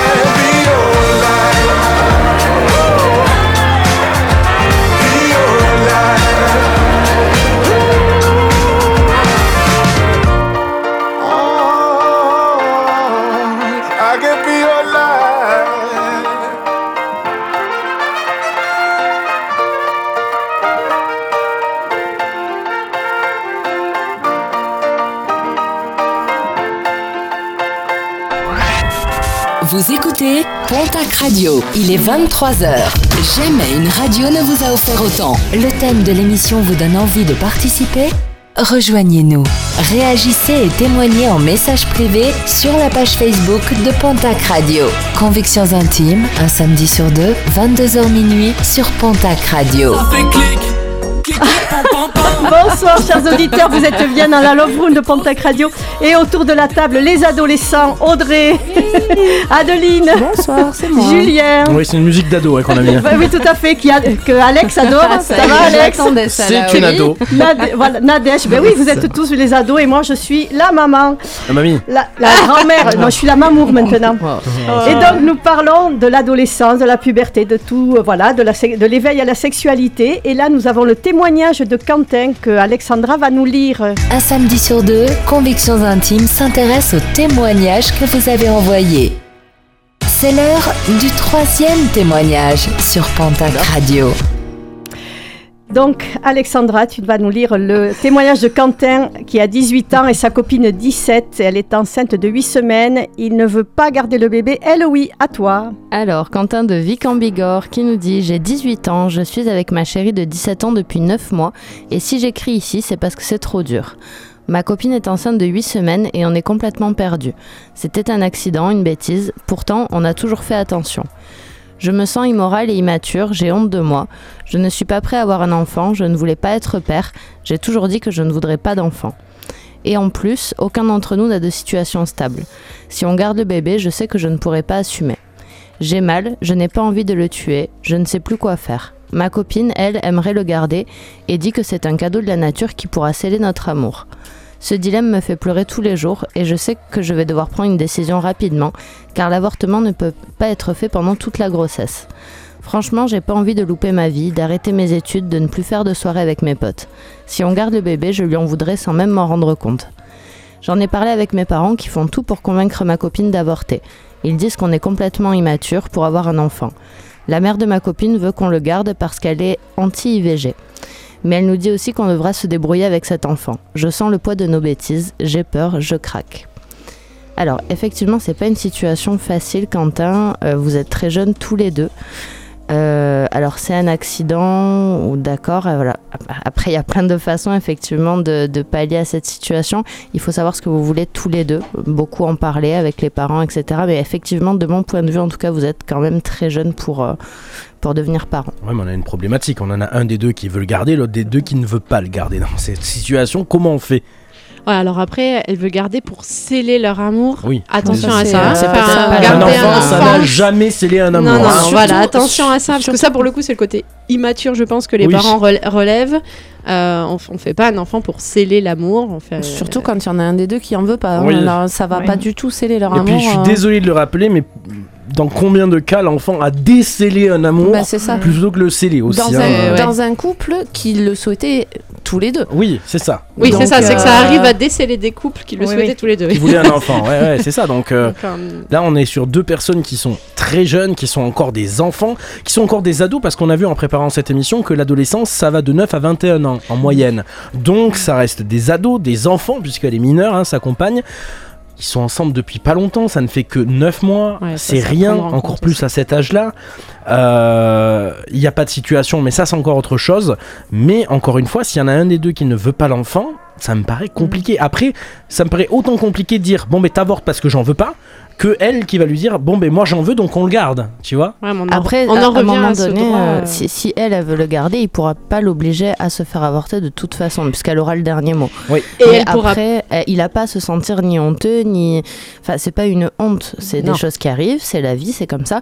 Après, euh, je pense qu'il faut prendre les décisions en fonction effectivement de la situation, mais il a pas à se sentir immoral, immature. euh. Elle pourra pas l'empêcher non plus de ne pas reconnaître l'enfant s'il ne c'est souhaite ça. pas le reconnaître. Ouais. Alors hein, euh, aujourd'hui, euh, voilà. ça marche plus exactement comme ça. Il faut savoir que elle, elle pourra, comme n'importe quelle femme aujourd'hui en France, euh, l'obliger à verser une pension alimentaire Ouais. parce que devant un tribunal, elle peut obtenir le fait, euh, de- elle peut obtenir un test de paternité. À partir du moment où on sait que c'est lui le père, eh ben, euh, elle peut demander une pension alimentaire. Mais il peut refuser le test de paternité. Euh, je suis pas sûr. Non, je crois que c'est obligatoire maintenant. J'ai quelqu'un dans, mon ouais. dans entourage qui a eu ce- cette problématique avec une femme qui lui a fait un- sciemment un bébé dans le dos. Il avait dit dès le début qu'il n'en voulait pas. Euh, elle a été devant le tribunal, elle a obtenu un test de paternité. Donc en plus, c'est pas son enfant officiellement puisqu'il est pas reconnu, il porte pas son nom de famille, il ne veut pas avoir l'enfant, mais jusqu'à ses 18 ans, il doit payer une, une pension alimentaire. Oh la Ouais, c'est, c'est- la situation elle est hyper compliquée parce que on peut pas forcer une femme à, à accoucher, on Avor- peut à avorter, pardon. oui. On peut pas forcer un homme à être papa. Et, et du coup, ben, il y a à moins de lui, s'il en veut vraiment pas, de lui expliquer qu'il en veut vraiment pas et lui faire voir. Parce que je pense que les parents, euh, à moins qu'ils soient vraiment proches de leurs parents, je pense qu'ils écouteront pas vraiment leurs parents. Mais à moins que lui arrive à la décider de vraiment pas garder cet enfant, je... c'est une situation un peu bloquée. hein. En plus, ça On- devrait manque. ça, pardon, ça devrait pas être très compliqué de la convaincre ou de la persuader de ne pas garder l'enfant parce qu'a priori elle le veut pour sceller leur amour. Si lui lui ça. dit je n'en veux pas et de toute façon si tu le gardes je me barre, en gros, eh ben elle va lui dire bon ben on le fait pas parce que l'idée d'avoir un enfant c'était de sceller notre amour, si je le garde, tu t'en vas. Tu, tu vois, je pense de ce raisonnement, il est vite Mais fait après, quoi. elle lui en voudra toute sa vie de- Oui. d'avoir avorté. Mais oui, mais lui, euh, il lui en voudra toute sa vie à elle et à l'enfant. Ouais, Donc, euh, euh, à un pas, moment, si il vaut mieux se séparer aujourd'hui et jour, qu'il n'y ait pas d'enfant plutôt que se séparer aujourd'hui alors qu'il y a un enfant. Bah, Un jour, elle réalisera. ah, Enfin, je veux dire, il y a une prise de conscience qui s'effectuera après. Euh, en mode, euh, oui, enfin, franchement, avec la vie que je me suis construite, euh, je, je- bien sûr que j'ai fait la bonne, j'ai pris la bonne décision. T'imagines, j'aurai un enfant de ça, ça, ça. surtout quand tu as de, Oui. quand tu as tes enfants après. Tu vois, si elle a des enfants plus tard, elle réalisera la charge de travail, les responsabilités, et là, elle prendra conscience que c'était la bonne décision. C'est ça, est-ce que d'un point de vue, euh, au-delà de l'amour, d'un point de vue matériel, est-ce qu'ils peuvent pas ne serait-ce poser que sur papier euh, bah, les conséquences d'avoir un pour et les enfant, contre. ouais. euh, positives et négatives ou agréables et désagréables Oui, mais ça, parce tu que peux pas les connaître tant que t'en as pas eu en fait. Je bah, ils ont Ouais, des gens ça, autour d'eux peut-être, peut-être qu'ils ont des Par petits contre, frères, des ouais. petites sœurs, peut-être qu'ils peuvent demander conseil et, et- et voir et observer eh ben, qu'est-ce que ça va apporter comme changement dans leur vie. pour rebondir, se rapprocher de couples qui ont qui étaient dans cette situation parce que par contre il y a aussi on en parle on n'en a pas parlé parce qu'on a pris l'axe de bah non ils sont trop jeunes mais il y a aussi des couples qui fonctionnent et qui sont encore en- ensemble, Ensemble, avec des, avec des avec- enfants qui ont eu des enfants à 18 Très, très, ans très très oui. jeunes Euh, donc ça existe aussi ça Oui. peut aussi marcher euh, avec euh, ces mêmes doutes au, dé- au départ mais peut-être se rapprocher justement de ces parents là qui ont fait le choix de garder l'enfant pour et, et- Ça et leur de voir et de voir un petit peu si effectivement euh, mesurer un peu comment- la- mesurer un voilà. peu l'ampleur de leur décision Parce que, si c'est parce quelque que là, euh, qui- quand c'est des, des jeunes comme ça qui attendent un petit, il faut que l'entourage soit vraiment très présent parce que Ah justement, ouais. c'est c'est très très lourd. Il faut que les enfants puissent Oui. continuer leurs études. Alors là, la, mère, maman, la maman de la copine, euh, on, on sait son avis. Elle veut pas, elle veut pas que sa fille. euh, Vous le gardez parce que l'IVG Voilà, c'est non, par contre vous vous mais démerdez. par contre, vous ça, vous débrouillez. Alors, est-ce que les parents, est-ce que les parents à lui seront plus conciliants et, comprend- et, et prendront en compte ce jeune couple avec ce bébé Ils font tout Voilà, pour euh, faut- dissuader de garder l'enfant en tout cas à ce jour. hein, donc euh, Oui, mais ça Euh, veut pas dire qu'ils vont pas euh, les aider après Oui, voilà, c'est ça. s'ils font le choix de le petit arrive. ce qui s'est enfin moi j'avais une, une, une expérience euh, de ce type dans, dans mon entourage et euh, ce qui est incroyable c'est que lui n'en voulait pas euh, spécialement au départ elle elle a fait le choix de le garder et finalement il s'est retrouvé euh, lui euh, avec ses- sa mère et tout ça à se charger du petit parce que justement Elle, Euh, elle elle était anti-IVG, sa maman de l'autre côté sur la fille et tout ça, mais finalement c'était trop lourd, c'était trop dur et finalement il s'est retrouvé avec toute la charge. Alors aujourd'hui il est très heureux et il aime son fils et voilà, mais euh, pour le coup ça peut complètement se renverser en plus et ce qu'il hein. faut dire en fait c'est qu'il faut sortir du côté utopique de faire un enfant. Faire un enfant, on ne peut pas savoir ce que c'est d'être parent tant, Tant qu'on ne le pas. vit pas. Ouais, ça, tu peux imaginer dire, tout mais- ce que C'est tu comme, veux. c'est comme toute expérience. Faire un enfant, c'est pas pas, prendre un chat, c'est pas prendre un Non. chien. Euh, quand on est enfant, ado, on a tous vécu plus ou moins avec des animaux autour de nous, euh, surtout ici à la campagne. Euh, c'est pas un chat, un enfant. Euh, il y en a qui voient le fait d'avoir un enfant comme un aboutissement en soi, c'est la fin de quelque chose. En fait, non, la naissance, c'est pas la fin de quelque chose, c'est le début d'autre chose. Et tant que vous ne savez pas tout ce que ça va mettre en exergue dans vos vies, réfléchissez, Ah, comme mais Nadège disait, il faut poser le C'est plus quand le même moins. la fin de quelque chose, hein. je suis Ah, mais c'est la fin du couple, hein. enfin c'est la fin du Non. couple. Pas du- Non, c'est la fin du duo. On est Ah plus- non, non, tu veux un bon contraceptif Non, non, c'est l'image qui est pas bonne. C'est la fin du couple à deux. Ça veut dire qu'on n'est plus deux, on est trois. On sera Ouais. trois toute notre vie. Et vous serez trois les uns sur les autres pendant les deux, trois premières années de la vie de l'enfant. Donc c'est compliqué. Surtout si autour de vous, vous n'avez pas de gens pour vous aider, pour Mm. vous, ben, vous permettre de vivre quand même votre vie d'adolescence. Parce que le risque, c'est quoi? Vous allez devenir parent à 17-18 ans. Donc en effet, vous allez peut-être plus faire trop d'études, plus faire trop de sorties, un peu vous enfermer parce que ben, vos potes du même âge, ils auront pas d'enfants. Donc Ils comprendront pas. Ils comprendront pas. Et à 30 ans, ben, vous allez euh, faire une crise d'ado euh, sur le tard en disant bon ben on se sépare parce qu'on n'a pas vécu notre adolescence quoi. Une crise d'ado avec une carte bleue. Ouais, Ouais, voilà. En tout cas, Moi j'ai pour, fait la mienne avec euh, celle de mes parents. hein, donc, euh, Pour à titre informatif pour, euh, pour Quentin, au niveau des IVG, euh, au niveau IVG médicamenteuse, on peut aller jusqu'à 7 semaines. Ça a été rallongé depuis le, le Covid. Et au niveau chirurgical, c'est porté de 12 à 14 semaines. Ouais. Mm. C'est-à-dire qu'on a D'accord. deux semaines de plus. Ouais, Là, c'est un peu de délai pour, euh, pour continuer à réfléchir. hein, Là, mais- ils en sont à, Ils en sont à à 8 huit. semaines. En donc cas, là, pour maintenant, il faut faire. Voilà. ce sera Ça, ce sera chirurgical trop dans tous tard, les cas. C'est jusqu'à combien en chirurgical 14, 14 semaines. semaines. Ah, Il faut quand même se dépêcher de prendre une décision parce qu'il faut pas attendre le dernier Et moment. surtout Oui. que oui, oui, ça demande quelques étapes. euh, Oui, de voilà. toute manière, ils Et- sont vus. Enfin, et je, je sais pas, il en parle pas, mais il y a la possibilité aussi quand on se présente pour une IVG, avant d'être accepté l'IVG, il y a quand même toute une étape euh, Ouais. psycho. On, on est vu par euh, des personnes, on est interrogé. euh, Il y a quand même une, une, des échanges en amont pour, fait, pour vraiment se faire accompagner dans la démarche. Et donc, il faut savoir quand même que ça peut être une première étape avant de choisir d'avoir des professionnels en face qui ont cette habitude quand même et qui sont spécialisés là-dedans et qui pourraient Qui ont euh, un œil extérieur. voilà, un œil de vrai la les, situation. les parents sont pas- peut-être pas les mieux placés pour Bah, ils ont après, peur. oui. hein, Et, mais peur, par hein. contre, il faut aller au planning familial. Ouais. Ça peut être Ouais. une, une- la première étape. Là, il faut aller euh, vraiment au planning familial, se faire entourer de professionnels pour prendre une décision. euh, voilà, pour prendre une décision. Euh, euh, non, ou pour pas. aller au le planning familial, c'est ce que tu vas, c'est la porte d'entrée pour euh, une fois que vous aurez décidé éventuellement Mais- d'avorter. oui, mais, mais il faut que la déjà- décision non, non, non, non, Alors, ils ont un pas devoir de forcément, Justement, pas conseil. forcément, voilà, c'est ça. Ils ont ouais. quand même Euh, de déjà, conseil, ils ont, ils ont l'habitude, ils ont beaucoup de jeunes qui viennent les voir, beaucoup de, enfin, alors il y a le planning familial d'un côté, puis il y a le service euh, IVG de, Oui, de des- des hôpitaux. l'hôpitaux- des hôpitaux, voilà. Mhm. Qui, alors donc après ça dépend euh, un petit peu ce que vous cherchez, mais au service IVG, de toute manière, avant un IVG, vous êtes accueillis, vous êtes euh, écoutés, vous êtes vus, Il y a une séance avec un psychologue. il y a une séance avec un psychologue, voilà, ça se fait pas. Faut savoir Oui, qu'on va pas. euh, on va pas on commencer va à arracher le non, matin, c'est ça. voilà. hein, bah, effectivement, tu vas encore, tu vas aussi peser, enfin, prendre encore plus conscience du poids de, de cette, euh, de cette décision, ça c'est sûr. Mais pour le coup, tu vas pouvoir la prendre avec euh, un, Avec un- avec un regard extérieur, Avec un peu plus d'éléments un peu plus d'éléments. de voir. Voilà. Même elle, euh, Même parce elle. qu'elle dit aujourd'hui non, je veux. Enfin, Oui, oui, c'est la- la- euh, le bébé de je l'amour. pense que le planning familial, tu vas aussi avoir des informations sur la grossesse en elle-même, l'accouchement, parce que c'est bien, un bébé, ouais, super, mais il y a quand même Des neuf échanges, mois. ok, c'est ton corps dont on parle. hein. Voilà. Oh, Julien Je veux pas te faire peur, mais, Tu connais mais la c'est blague sur l'épisio Non, elle déchire sa mère. hein. c'est clair. Oh, mais que tu es vilain. Non, il est affreux ce mec.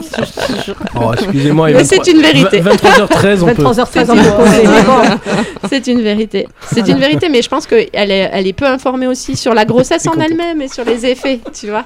Sur les effets, sur l'accouchement. mais oui, mais oui. Euh, Franchement, je pense que ça mérite quand même euh, aussi de se faire. de- de- D'a- d'avoir une d'avoir discussion une discussion éclairée. éclairée, voilà. Objective Oui, et pas trop de- d'émotions parce que ouais, sinon, il y a l'affect. Ah oui, avec les parents, ouais, c'est c'est compliqué, oui. Important. Et Voilà. tous les deux, qu'ils y aillent sans les parents Mais aussi. voilà, tout à fait. Surtout qu'ils euh, y aillent sans les parents. ouais, peut-être quand même. Quentin, Ouais. ne pleure pas et va prendre, va, va prendre conseil sur des, avec des professionnels pour euh, expliquer un peu ta situation et comme ça vous mesurerez mieux la décision que vous devrez prendre. On va écouter Dire Straits, Sultan of Swing,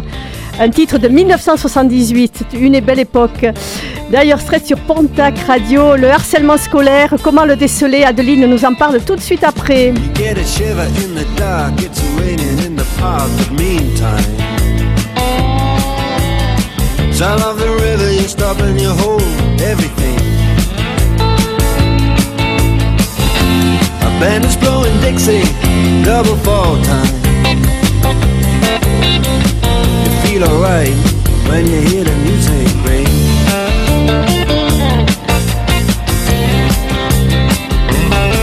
Well, now you step inside, but you don't see too many faces.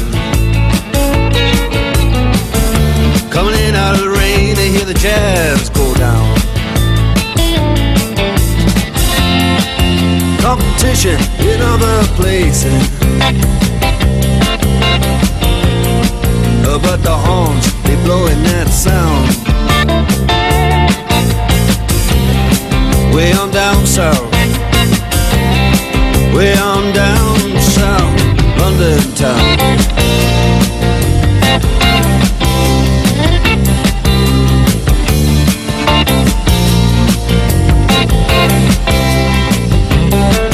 Check out Guitar George. He knows all the chords. But it's strictly rhythm, he doesn't wanna make it cry or sing. If then an old guitar is all he can afford When he gets up under the lights to play his thing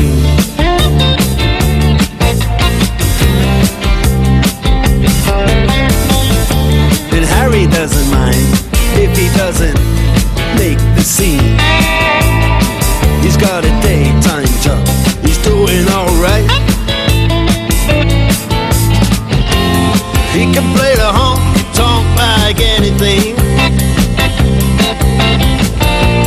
Saving it up Friday night with the Sultans, with the Sultans of Swing.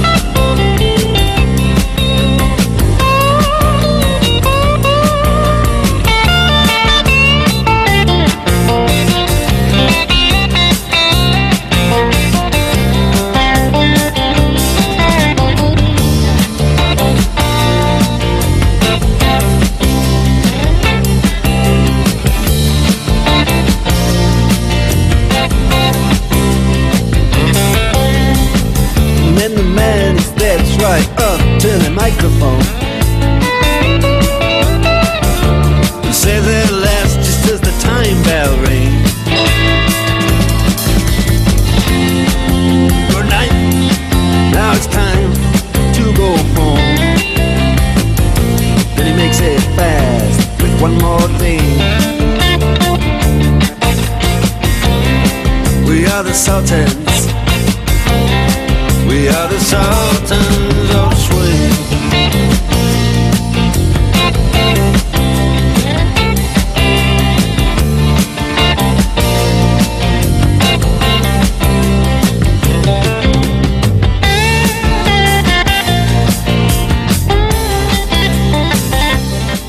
En voilà de la bonne musique. Dire Straits sur Pontac Radio. Vous avez besoin de vous confier? Écrivez-nous sur le Facebook officiel de Pontac Radio. Convictions intimes, un samedi sur deux, 22h minuit sur Pontac Radio. Donc, je rappelle, nous parlons de l'adolescence et nous sommes tous redevenus ados pour, cette, ces deux heures euh, dans Conviction Intime. Et euh, Adeline va nous parler du harcèlement scolaire, comment le déceler Parce que c'est vrai aussi au niveau de l'adolescence, ça doit, entre guillemets, morfler pas mal, surtout avec les réseaux sociaux. À toi, Adeline. Oui, alors euh, effectivement, je trouvais important, de, en parlant des ados, de parler de cette partie importante euh, euh, de, bah, de leur vie, en fait, puisque ça peut leur arriver. Donc on va commencer par un petit questionnaire pour savoir si vous savez détecter euh, quelques signes de harcèlement scolaire. Avec une première question, quels signes physiques sont signes de harcèlement? À Votre avis? Ben, Les marques, les traces, les bleus, les...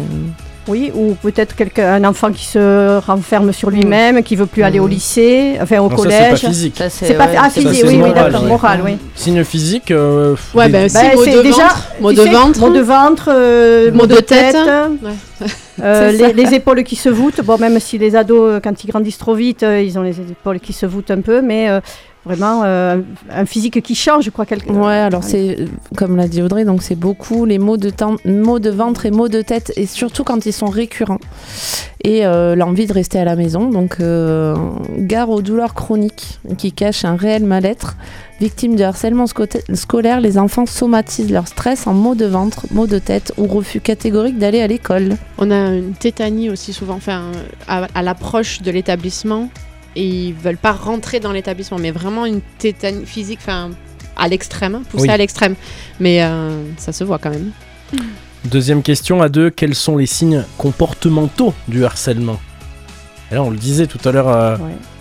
le fait Bah de se oui, de renfermer se sur soi-même, ouais. Dans sa- Plus parler. dans sa de- chambre, dans Perte son... d'appétit. La perte d'appétit, mange pas, ou au contraire, boulimie. Perte d'appétit brutale, s'enferme dans sa chambre ou ne discute plus. S'il semble préoccupé ailleurs ou triste, il faut s'inquiéter. Ce brusque silence est probablement le signe que quelque chose va mal dans sa vie. Et il y a particulièrement un nouveau signe qui est apparu depuis quelques années. Euh, S'il est toujours sur son téléphone, s'il change de tête à la lecture d'un SMS ou qu'il sursaute lorsque son téléphone sonne, il faut s'inquiéter particulièrement du cyberharcèlement. Oui, qui touche malheureusement de plus en plus de personnes, puisque on a tous aujourd'hui un téléphone, les enfants en ont aussi de plus en plus tôt. Ouais. Dans les collèges, il y a qu'à voir qu'à partir de la sixième, tu as 90% des élèves qui sont équipés d'un téléphone. Ouais, Et puis c'est plus le maintenant. 3310 de l'époque, c'est des téléphones. Tu peux avoir Oui, Snap, tu peux avoir Insta, c'est des, des smartphones en fait. Autre question, quels sont les signes de harcèlement euh, Quels sont les signes scolaires pardon de harcèlement Un décrochage, décrochage, vraisemblablement. C'est ça. La principale, c'est la baisse des notes.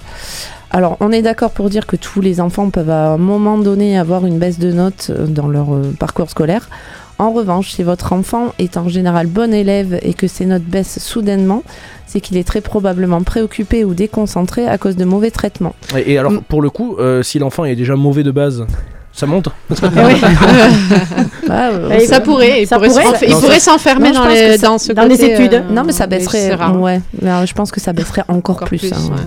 Après, attention, parce que, enfin, je- si je peux me permettre un, un bémol sur, euh, c'est le l'harcèlement chez les filles est beaucoup plus difficile à détecter parce que plus scolaire et du coup, elles ont, elles le cachent, elles vont pas avoir forcément avoir des notes qui, des notes qui baissent. Chez Ça, les filles. Chez les filles. Ouais. Non, mais elle risque d'avoir quand même d'autres signes, la perte d'appétit, Ah oui, ah, ça, ça, le- bien ça, le téléphone, etc. C'est pas, ça n'arrive pas non plus à 100%. Tous ces Oui, bien points-là. sûr, ce sont des points, voilà, ce sont les points majeurs Voilà. que l'on peut repérer. Alors l'insolence, l'inso- l'insolence soudaine est également un signe, mais là normalement le corps enseignant devrait alerter sur la situation.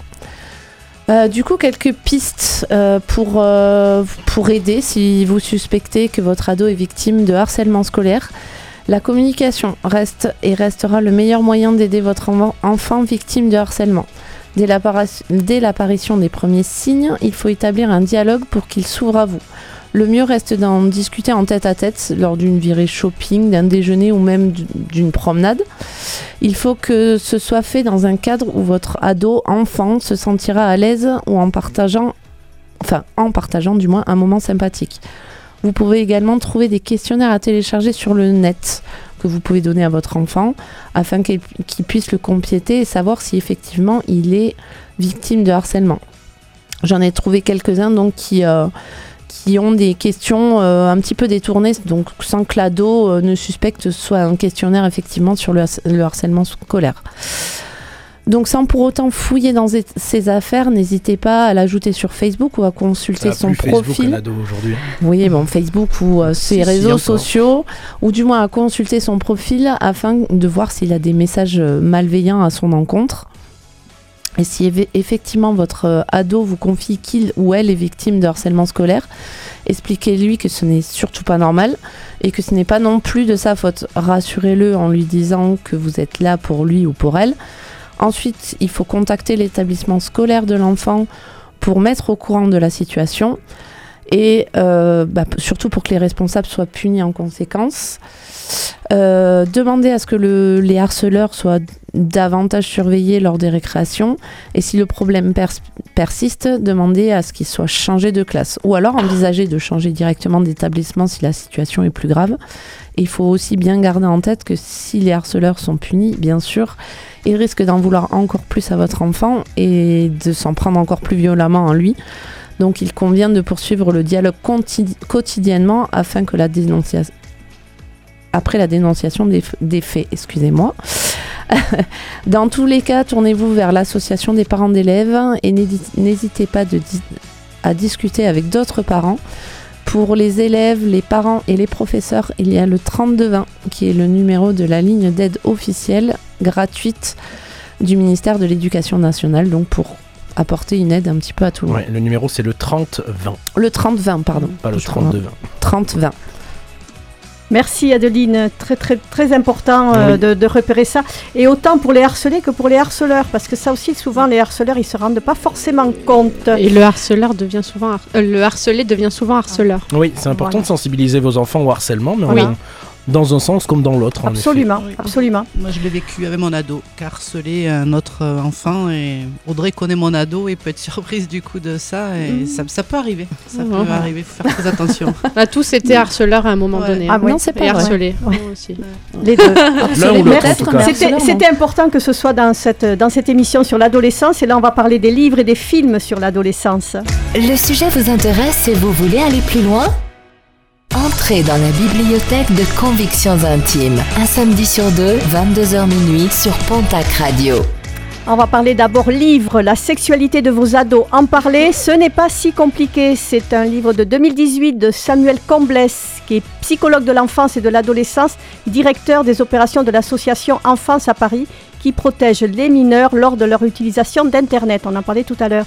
Sa, fonc- sa fonction de psychothérapeute l'a amené à accompagner beaucoup de jeunes patients et leurs parents pour les soutenir et les conseiller dans le cadre de leur fonction éducative. Sexpérience d'Isabelle Filiosa et Margot Fred, la même, chez Robert Laffont. Un livre de 2019, un livre incontournable pour tous les ados et les jeunes adultes. Je l'aime ou je le désire. Comment lui dire non? Ça fait mal Et si elle ne cherche qu'un coup d'un soir Ou s'il ne cherche ou s'il ne cherche qu'un cours d'un soir. Et si je ne bande pas Qu'est-ce qui plaît vraiment aux filles? Marre des images trash du porno, besoin d'infos fiables C'est ici un livre qui parle de la vraie sexualité, celle où l'on s'épanouit dans la tendresse et le respect de l'autre. Les films, alors un film qui est ancien mais que je vous conseille à tous parce que vous êtes tous jeunes, vous l'avez peut-être pas lu, Le Cercle Vu. des poètes disparus avec Robbie Williams. Robin, Robin Williams. parce que Robin, c'est pas le même. Robin Williams. C'est que d'ailleurs, le jour où 90. Robin Williams est mort, il y a tout le monde qui a rendu compte. euh, Oui, à Robbie Williams. Robbie Williams Voilà. sur, euh, sur Twitter, c'est n'importe quoi. Donc, un, euh, Todd Anderson, un garçon plutôt timide, est envoyé dans la prestigieuse académie de Welton, réputée pour être l'une des plus fermées et austères des États-Unis, là où son frère avait connu de brillantes études. C'est dans cette université qu'il va faire la rencontre d'un professeur de lettres anglaise plutôt étrange, Monsieur Keating, qui les encourage à toujours refuser l'ordre établi. Je vous le conseille vivement. Alors un film encore plus vieux, Diabolomante, beaucoup plus léger, euh, de Diane Curis en 1977. C'est la rentrée 1963, donc tu vois, moi c'était mon époque. L'année scolaire de deux sœurs rythmée par les émois amoureux, les prises de conscience politiques et la relation avec les parents. Twilight de Catherine Hardwick, le premier en 2019, puis les trois 2009. autres avec euh, 2009, pardon, avec euh, Christ, euh, voilà, je vais pas Robert Pattinson, ça je sais le dire. Et je crois que nous avons une Kristen bande-annonce Dunst. du chapitre 1. Tu as une force incroyable. Il faut que tu m'expliques. J'attends tes théories. J'ai pensé à des araignées radioactives, à la kryptonite. Comme les super-héros. Si je n'étais pas le héros, si j'étais le méchant, Je sais ce que tu es. dis-le à voix haute. Un vampire. Est-ce que tu as peur? Non. Je sais que ça ne peut pas exister. Ça existe dans mon monde. Il y a une chose que j'aimerais essayer.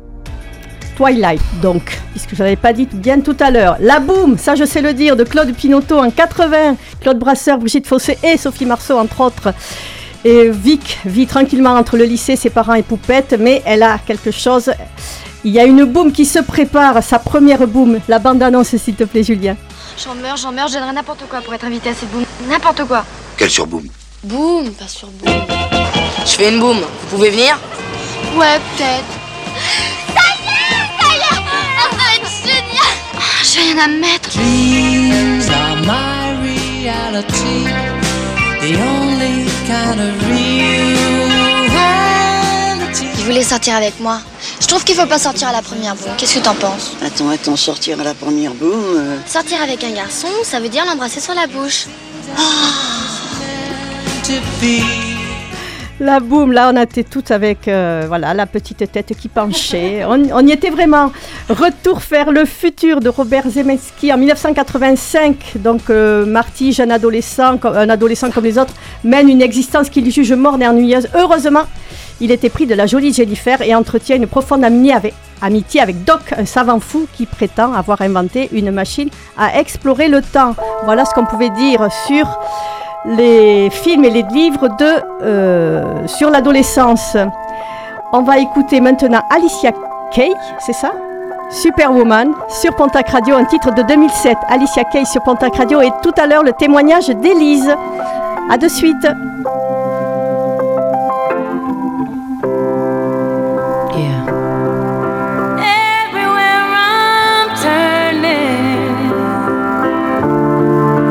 Nothing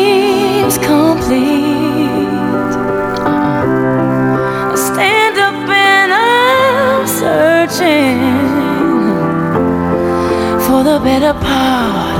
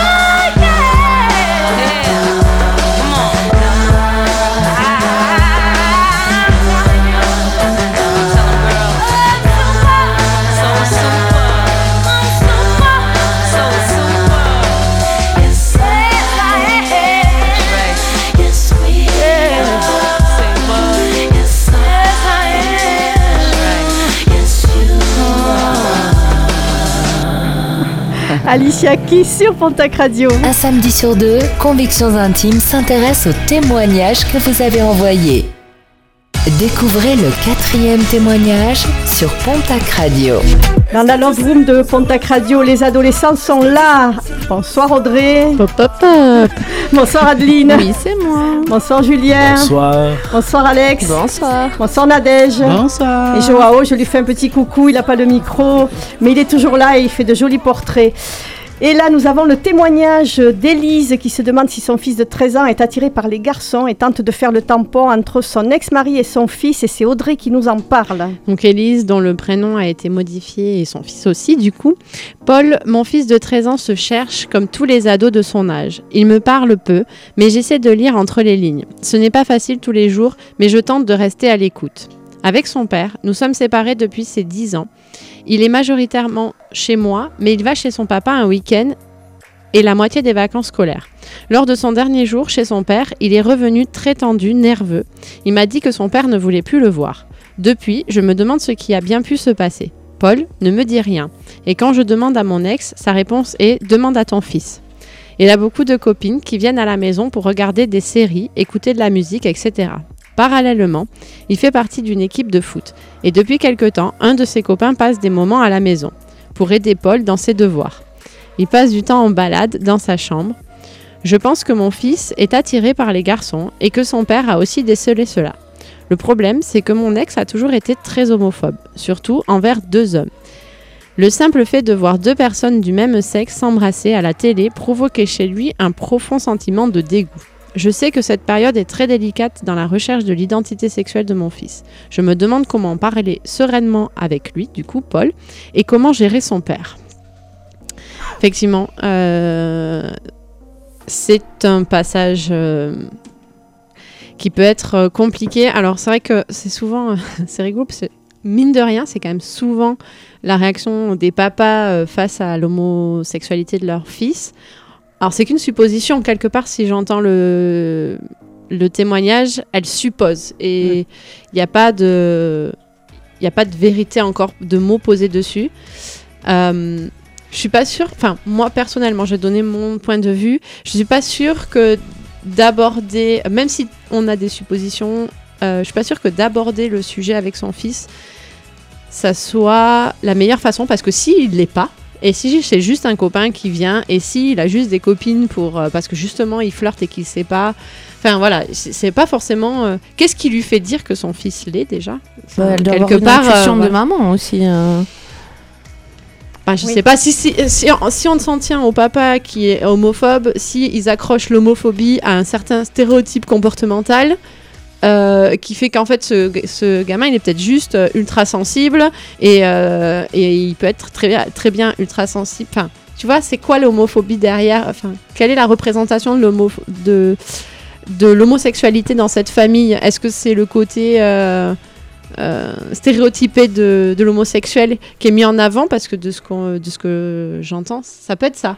Et du coup, est-ce qu'ils ils attribuent pas à leur fils une homosexualité qui n'est pas qui n'est peut-être pas là pas. en fait Non, et qui va peut-être créer plus de a rien dégâts. qui va dans ce sens de, des stéréotypes un peu efféminés, un peu fausses de, de, de, de leur fils. Euh, ils, ils font un état des lieux de- d'un retour du, de chez le père qui s'est mal passé. Le père qui ne veut plus le voir le demande à ton fils qui moi me fait Bon, ça, aussi c'est très mature, ça. hein. Ouais ouais mais c'est ben ouais mais c'est plus mon fils sous-entendu. Ça, en Non, tout mais cas c'est dans ça. cette problématique c'est le tien. Demande à ton fils. Euh, bon ben il y a des copines, il y a des copains. En tout cas elle se pense, elle se pose la question. Je pense que mon fils est attiré par les garçons. garçons. Euh, dans tous les cas que ce soit le cas ou pas il y a pas de problème. Enfin il faut que toi tu accompagnes ton fils dans la découverte de sa sexualité. Donc euh, toi Élise hein, et, euh, que bah, tu l'aides à s'épanouir dans la sexualité et, le type de relation qu'il aura choisi, que ce soit de l'homosexualité, de l'hétérosexualité, de la bisexualité, LGBTQI+, etc. Enfin, non, non, mais vraiment, tout est possible. Maintenant, en effet, il faut en tout cas éclaircir la situation. Après, moi, je pense qu'à un moment pincettes, où euh, Paul, il a 13 ans, euh, à partir du moment où il y a un parent qui est fermé sur une orientation, qu'elle soit sexuelle ou autre, hein, euh, c'est compliqué de trouver une identité dans ces conditions-là aussi, de ne pas pouvoir compter sur ses parents à ce moment-là. Moi, moi, je pense que dans un premier temps, il faut dire au papa que la maman dise au papa arrête tes conneries, tu me dis ce qui s'est passé, on parle de notre fils, Bah, il est pas bien depuis qu'il est rentré chez toi, que s'est-il passé Bah, déjà, Ne oui. réponds pas, Mm. demande à ton fils, il ne veut pas m'en parler, donc tu me dis, puisqu'il s'agit du bien-être de mon fils. Euh, arrêtez l'immaturité là du papa. Non, hein. puis en plus, euh, Élise, elle a 45 ans, donc je suppose que son ex, il doit être à peu près dans ces âges-là. Euh, il devrait quand même. Enfin, il faut qu'il arrête d'être d'être moins mature encore que son propre fils et qu'effectivement, il il dise ce qui s'est passé. Parce qu'en plus, euh, Élise, elle. euh, elle, euh, je pense qu'elle elle suppose beaucoup et puis je pense que c'est sa peur qui parle. Elle, Mhm. elle le voit beaucoup avec son copain et elle se dit oh là là si c'était passé un truc chez son père et son père il va le rejeter parce qu'il déteste les homos etc etc. Oui, alors que pareil, c'est Elle amplifie euh, tout, euh, s'il faut, elle amplifie tout, alors que s'il faut, il n'y a, il y a rien. Bah, S'il faut, il y a piqué son dentifrice et il est pas content. hein, Voilà. c'est mais- un peu violent quand même. Ah, bah, Ouais, tu mais sais, euh, euh, Oui, mais maintenant je plus de la gueule. Ok. Après, hein, euh, tout est possible. hein. Enfin, c'est ça aussi. Non, Tout est possible, effectivement. Ouais, c'est, je trouve, enfin, elle associe ça. Moi, je te rejoins sur le côté. euh, c'est peut-être, sa, peur qui parle, mais il s'est peut-être juste euh, pris la tête euh, sur t'as pas rangé ta chambre. Enfin, ça peut être tout et n'importe quoi, hein, parce qu'à cet âge-là, le même je veux plus te voir, c'est s'il est un peu énervé. Tout dépend du profil de, son ex aussi. Je pense qu'elle doit avoir un rôle éducatif envers son ex-conjoint, Élise, parce qu'à un moment donné, quand tu as un enfant, il faut avoir une certaine ouverture d'esprit, je pense, euh, que le papa n'a pas l'air d'avoir, en Oui. fait. On ne va pas lui fracturer le crâne pour autant. L'ouverture d'esprit, ça n'a rien à voir. on va t'aider. tu fais bien de le préciser, parce que si, son, si Ouais. le papa écoute, effectivement, euh, on ne veut pas te casser la tête. hein. Oui. Non, mais en effet, il y a une communication entre les deux parents à avoir inévitablement. Quand vous avez un enfant, ben, que vous vous sépariez, que l'enfant ait 3 ans, 10 ans, 15 ans, il faut Oui, toujours communiquer. Après, une fois que l'enfant sera adulte, majeur, bon, il y aura moins besoin. Mais il faut garder en tête, et ça, malheureusement, beaucoup de couples qui se séparent l'oublient, que vous étiez deux pour concevoir l'enfant, que vous étiez deux à la naissance et pendant un Et certain temps après la naissance, et que ça implique, même après une Et vous êtes, séparation, voilà, et vous êtes parents communiquer. toute la vie. Et je pense qu'autour de cette table, des gens qui, sont, euh, qui ont des enfants et qui sont séparés du parent euh, numéro 2, il y en a au moins 3. donc honnêtement, euh, moi je sais de quoi je parle et la maman de mon fils, je communique avec elle, même si clairement c'est pas ma meilleure amie et que parfois je me passerais bien de communiquer avec elle. Et bien concrètement, Oui, on parle d'un enfant. On parle Bah d'un oui, enfant. bah 13 oui. ans, c'est un enfant pour euh, Paul. Donc euh, Non, puis, euh, enfin, c'est pas raconter sa vie, de ce qu'on fait, de comment on a refait notre vie, etc. C'est vraiment pour le bien de, De l'enfant. Euh, moi, c'est pareil, hein, je suis séparée du père de mon fils. Et ben, on n'a pas grande conversation, mais par contre, quand il s'agit de parler de lui, son évolution, sur ce qui s'est passé, etc., c'est important de le faire. Après, il y a des gens qui communiquent plus que d'autres. Moi, je sais que je suis plus, moi, à communiquer, donc lui est obligé de le faire. Ou moi, plus à demander pour avoir un retour, parce que la communication vient pas forcément naturellement. Mais en tout cas, il y a communication et il y a l'envie de, de, ne serait-ce que pour parler de l'enfant, de bien s'entendre, de façon à ce que bah, le développement de l'enfant soit respecté, parce que sinon, euh, sinon je, je vois pas comment un enfant, quel peut que se soit l'âge construire, d'ailleurs, voilà, hein, peut se euh, construire si- s'il voilà. y a vraiment des divergences d'opinion majeures et s'il n'y a pas de communication entre les parents.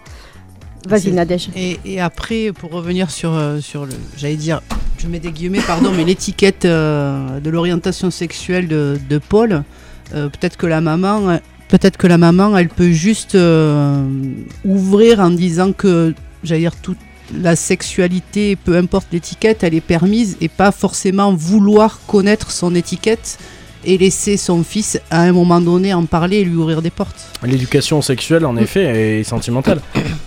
Importante. Après, euh, il y, a y quelque chose qui qui me qui m'intrigue quelque part. On n'a pas, il pour moi, il manque des éléments, bien évidemment, mais euh, je pense pas, au vu de la connaissance de l'homophobie de son père. Je pense pas que Paul aurait été dire à son père qu'il l'est ou enfin voilà. Donc peut-être que euh, voilà, voilà. enfin genre il aurait commencé, je pense, par le parent le plus ouvert à la discussion pour effectivement faire son coming out. Après- charge, charge du coup à Elise de lui montrer que elle, elle est ouverte et absolument pas du tout réticente, à- réticente à l'homosexualité, mais sans lui dire bon, mais moi je suis ouverte, donc vas-y dis-le-moi. C'est juste lui dire, en fait Bon, après, je pense l'homosexualité que c'est normal. Je pense qu'elle est pas inquiète de savoir que son Oui, fils soit homosexuel. elle est, enfin, pour elle, elle est pas inquiète pour elle. Elle est euh, plutôt inquiète de la relation de, son de père, de son fils père à son, son père, père, ouais. si c'était le cas. Enfin, c'est ce que je, il me semble comprendre. euh, ça dans ce qu'elle dit. Ça, c'est pareil. C'est, je pense qu'il faut laisser le temps aux parents. Enfin, si pour le coup, il a été détecté, euh, enfin par le papa, je sais pas, il est tombé sur euh, des, des, des- des- Des le portable de, le por- oui, oui, le des portable revues, avec- le portable avec un message du copain qui dit je t'aime. Enfin, j'en sais rien. Ça peut être tout à fait ce genre de choses en fait. C'est une- une- euh, et du coup, il en a déduit ça et à, à juste titre pour le coup. Mais c'est, euh, il faut le temps aussi au papa de digérer la nouvelle. Il est sur la colère. Demande à ton fils, c'est, c'est, c'est un, Oui, un coup de poing euh, dans le mur. Et il a juste besoin de temps et pour apaiser sa colère. Et il reviendra. Et par expérience, ça c'est aussi quelque chose que j'ai rencontré. Décidément, j'en ai fait dans mon adolescence. oui, oui, oui. Mais j'avais un copain euh, homosexuel qui- qui- dont le papa était très Homophobe. ouais, honnêtement très clairement, et il, il a fini par accepter l'homosexualité euh, de son fils et il a même accepté son mariage. Donc euh, voilà, donc il y a vraiment eu une ouverture. Oui, il, fait- il y a eu un Il cheminement. y a eu un cheminement, mais c'est sûr que la, la première réaction, ça a été la colère, le refus, le déni, le choc. Et voilà, il faut laisser, je pense, le temps aussi à ce papa de, de prendre du recul. C'est pas forcément signe d'immaturité. Je pense que c'est aussi signe, ou de manque d'ouverture d'esprit. C'est un point de vue, c'est des valeurs qu'il a et qui- qu'il est en train de revoir aussi, je pense.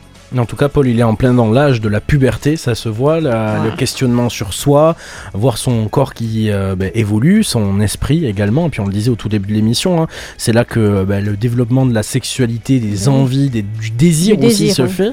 Et euh, en effet, ben, c'est dans ces âges-là que on a des enfants qui euh, affirment ou cherchent se en tout cas leur identité se sexuelle. construisent. Vraiment, qu'il faut qu'ils soient accompagnés de leurs parents. exactement. Et donc là, Élise et le papa, ben, vous allez tout faire pour que Paul, ça se, pour que pour Paul, ça se passe bien. On va écouter John Newman, Love Me Again, et après nous aurons deux témoignages, Eva et Adrien, euh, qui attendent l'un de l'autre. Enfin, on sait pas trop. On va voir tout à l'heure. Love Again Jo- de John Newman sur Pontac Radio. No,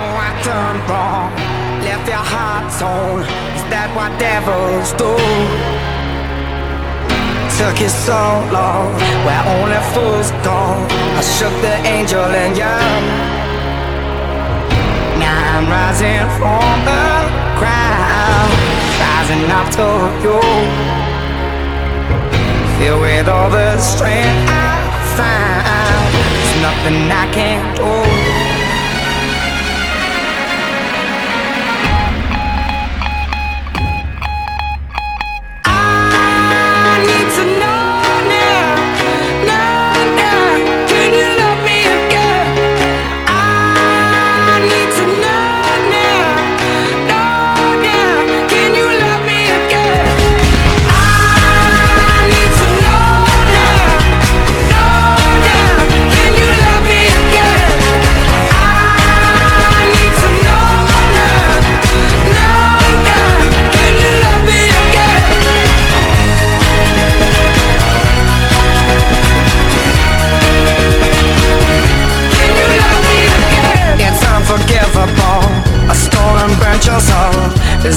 demons too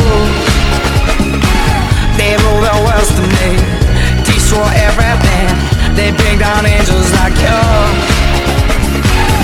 Now I'm rising from the ground Rising up to you. Filled with all the strength.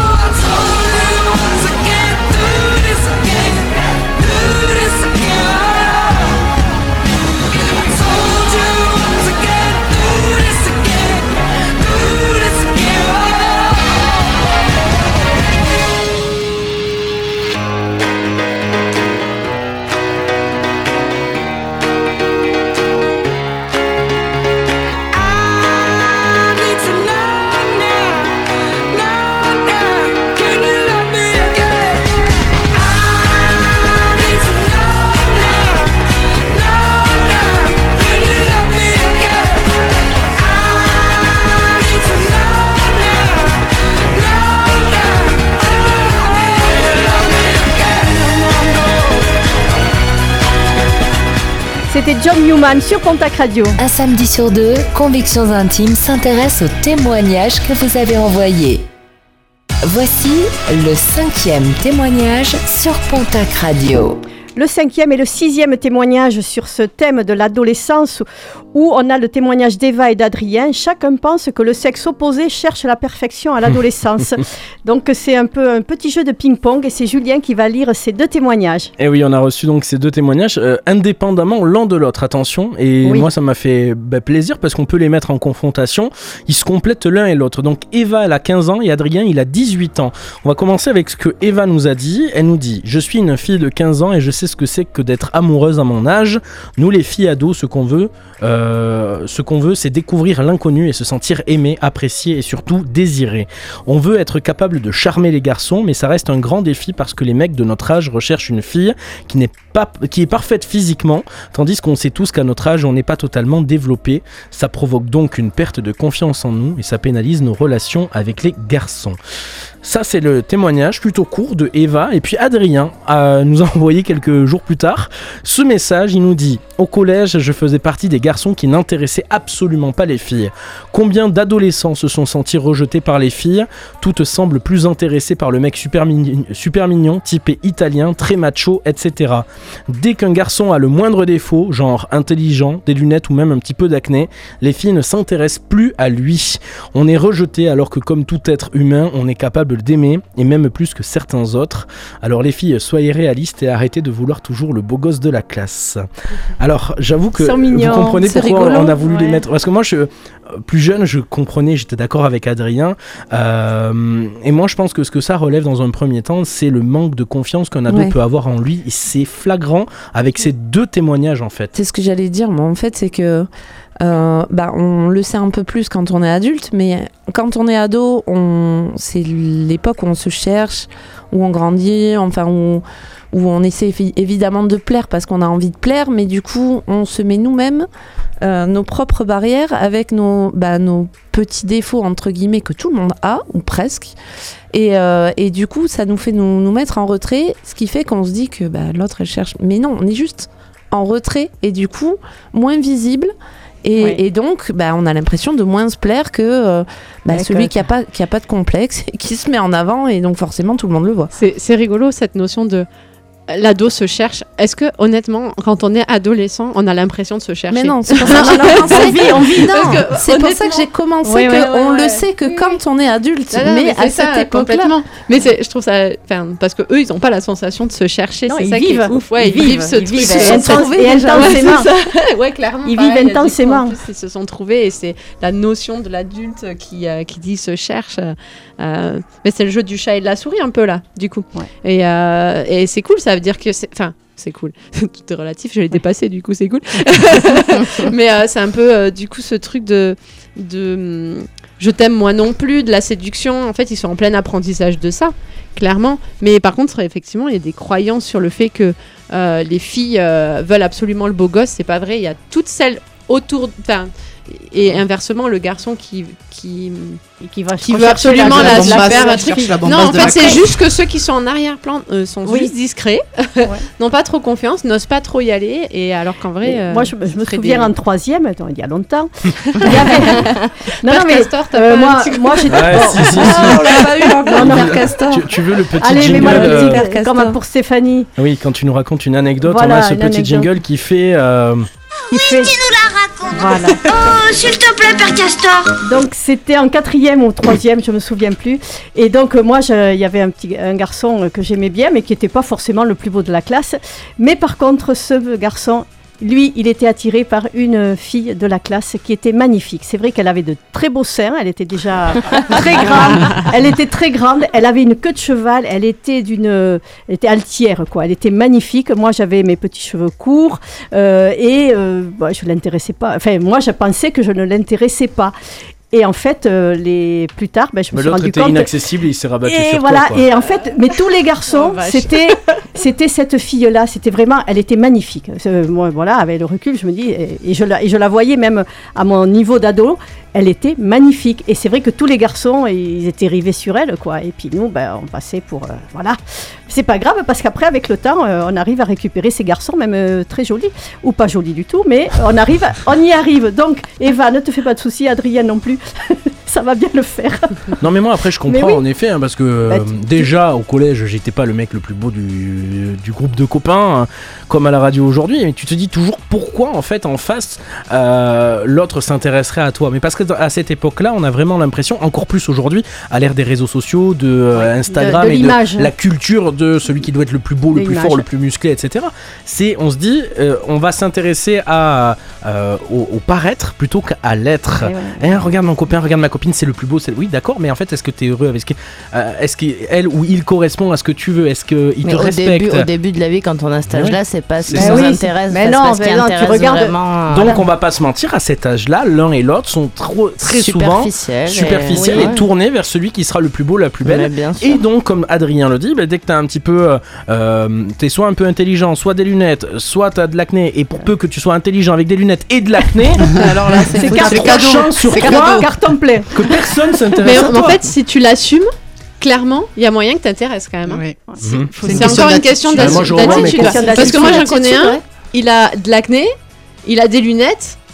Mais comme il, a, il est dans une attitude de j'ai confiance en moi et puis après Oui, tout. voilà. D'ailleurs, il veut pas les cacher pour l'acné et charisme tout ça. après, euh. C'est un charisme et du coup, bah, il attire en fait. Pour- avoir il, été, il a euh, confiance en lui en fait. pour avoir et travaillé avec des gamins dans un collège en tant que surveillant, moi je peux te garantir que il y avait des gamins qui moi m'insupportaient parce que bon déjà ils étaient un peu cons, même voilà très insolents. Ah, C'était ton- non, non non non, j'avais un jugement sur un gamin qui était en, en, en cinquième, qui était très très con, mais beau gosse. On va pas se mentir, plutôt beau gosse. Il avait toutes les filles à ses Bah pieds. il y avait des un gamins adorables, sensibles, etc. Mais ils avaient un peu d'acné, ils étaient pas très beaux, mais il y avait pas une fille qui s'intéressait Mais à oui, eux. mais parce Et qu'ils étaient en le- retrait. Oui, C'est ça, Parce c'est mais c'est compliqué d'avoir confiance en soi à, Ah bah, bien à sûr. 12, 13, 14 ans. C'est sûr. euh, eh oui. C'est pour ça qu'on peut Ah, dire ça à ces- travaille. on peut dire à on euh, peut dire à ces jeunes, allez-y, mettez, montrez-vous un peu, même avec vos boutons et vos lunettes, montrez-vous, il n'y a pas de souci. L'émission, elle se termine. Le sujet n'est pas clos, hein, vous l'aurez bien, euh, vous l'aurez bien compris. hein.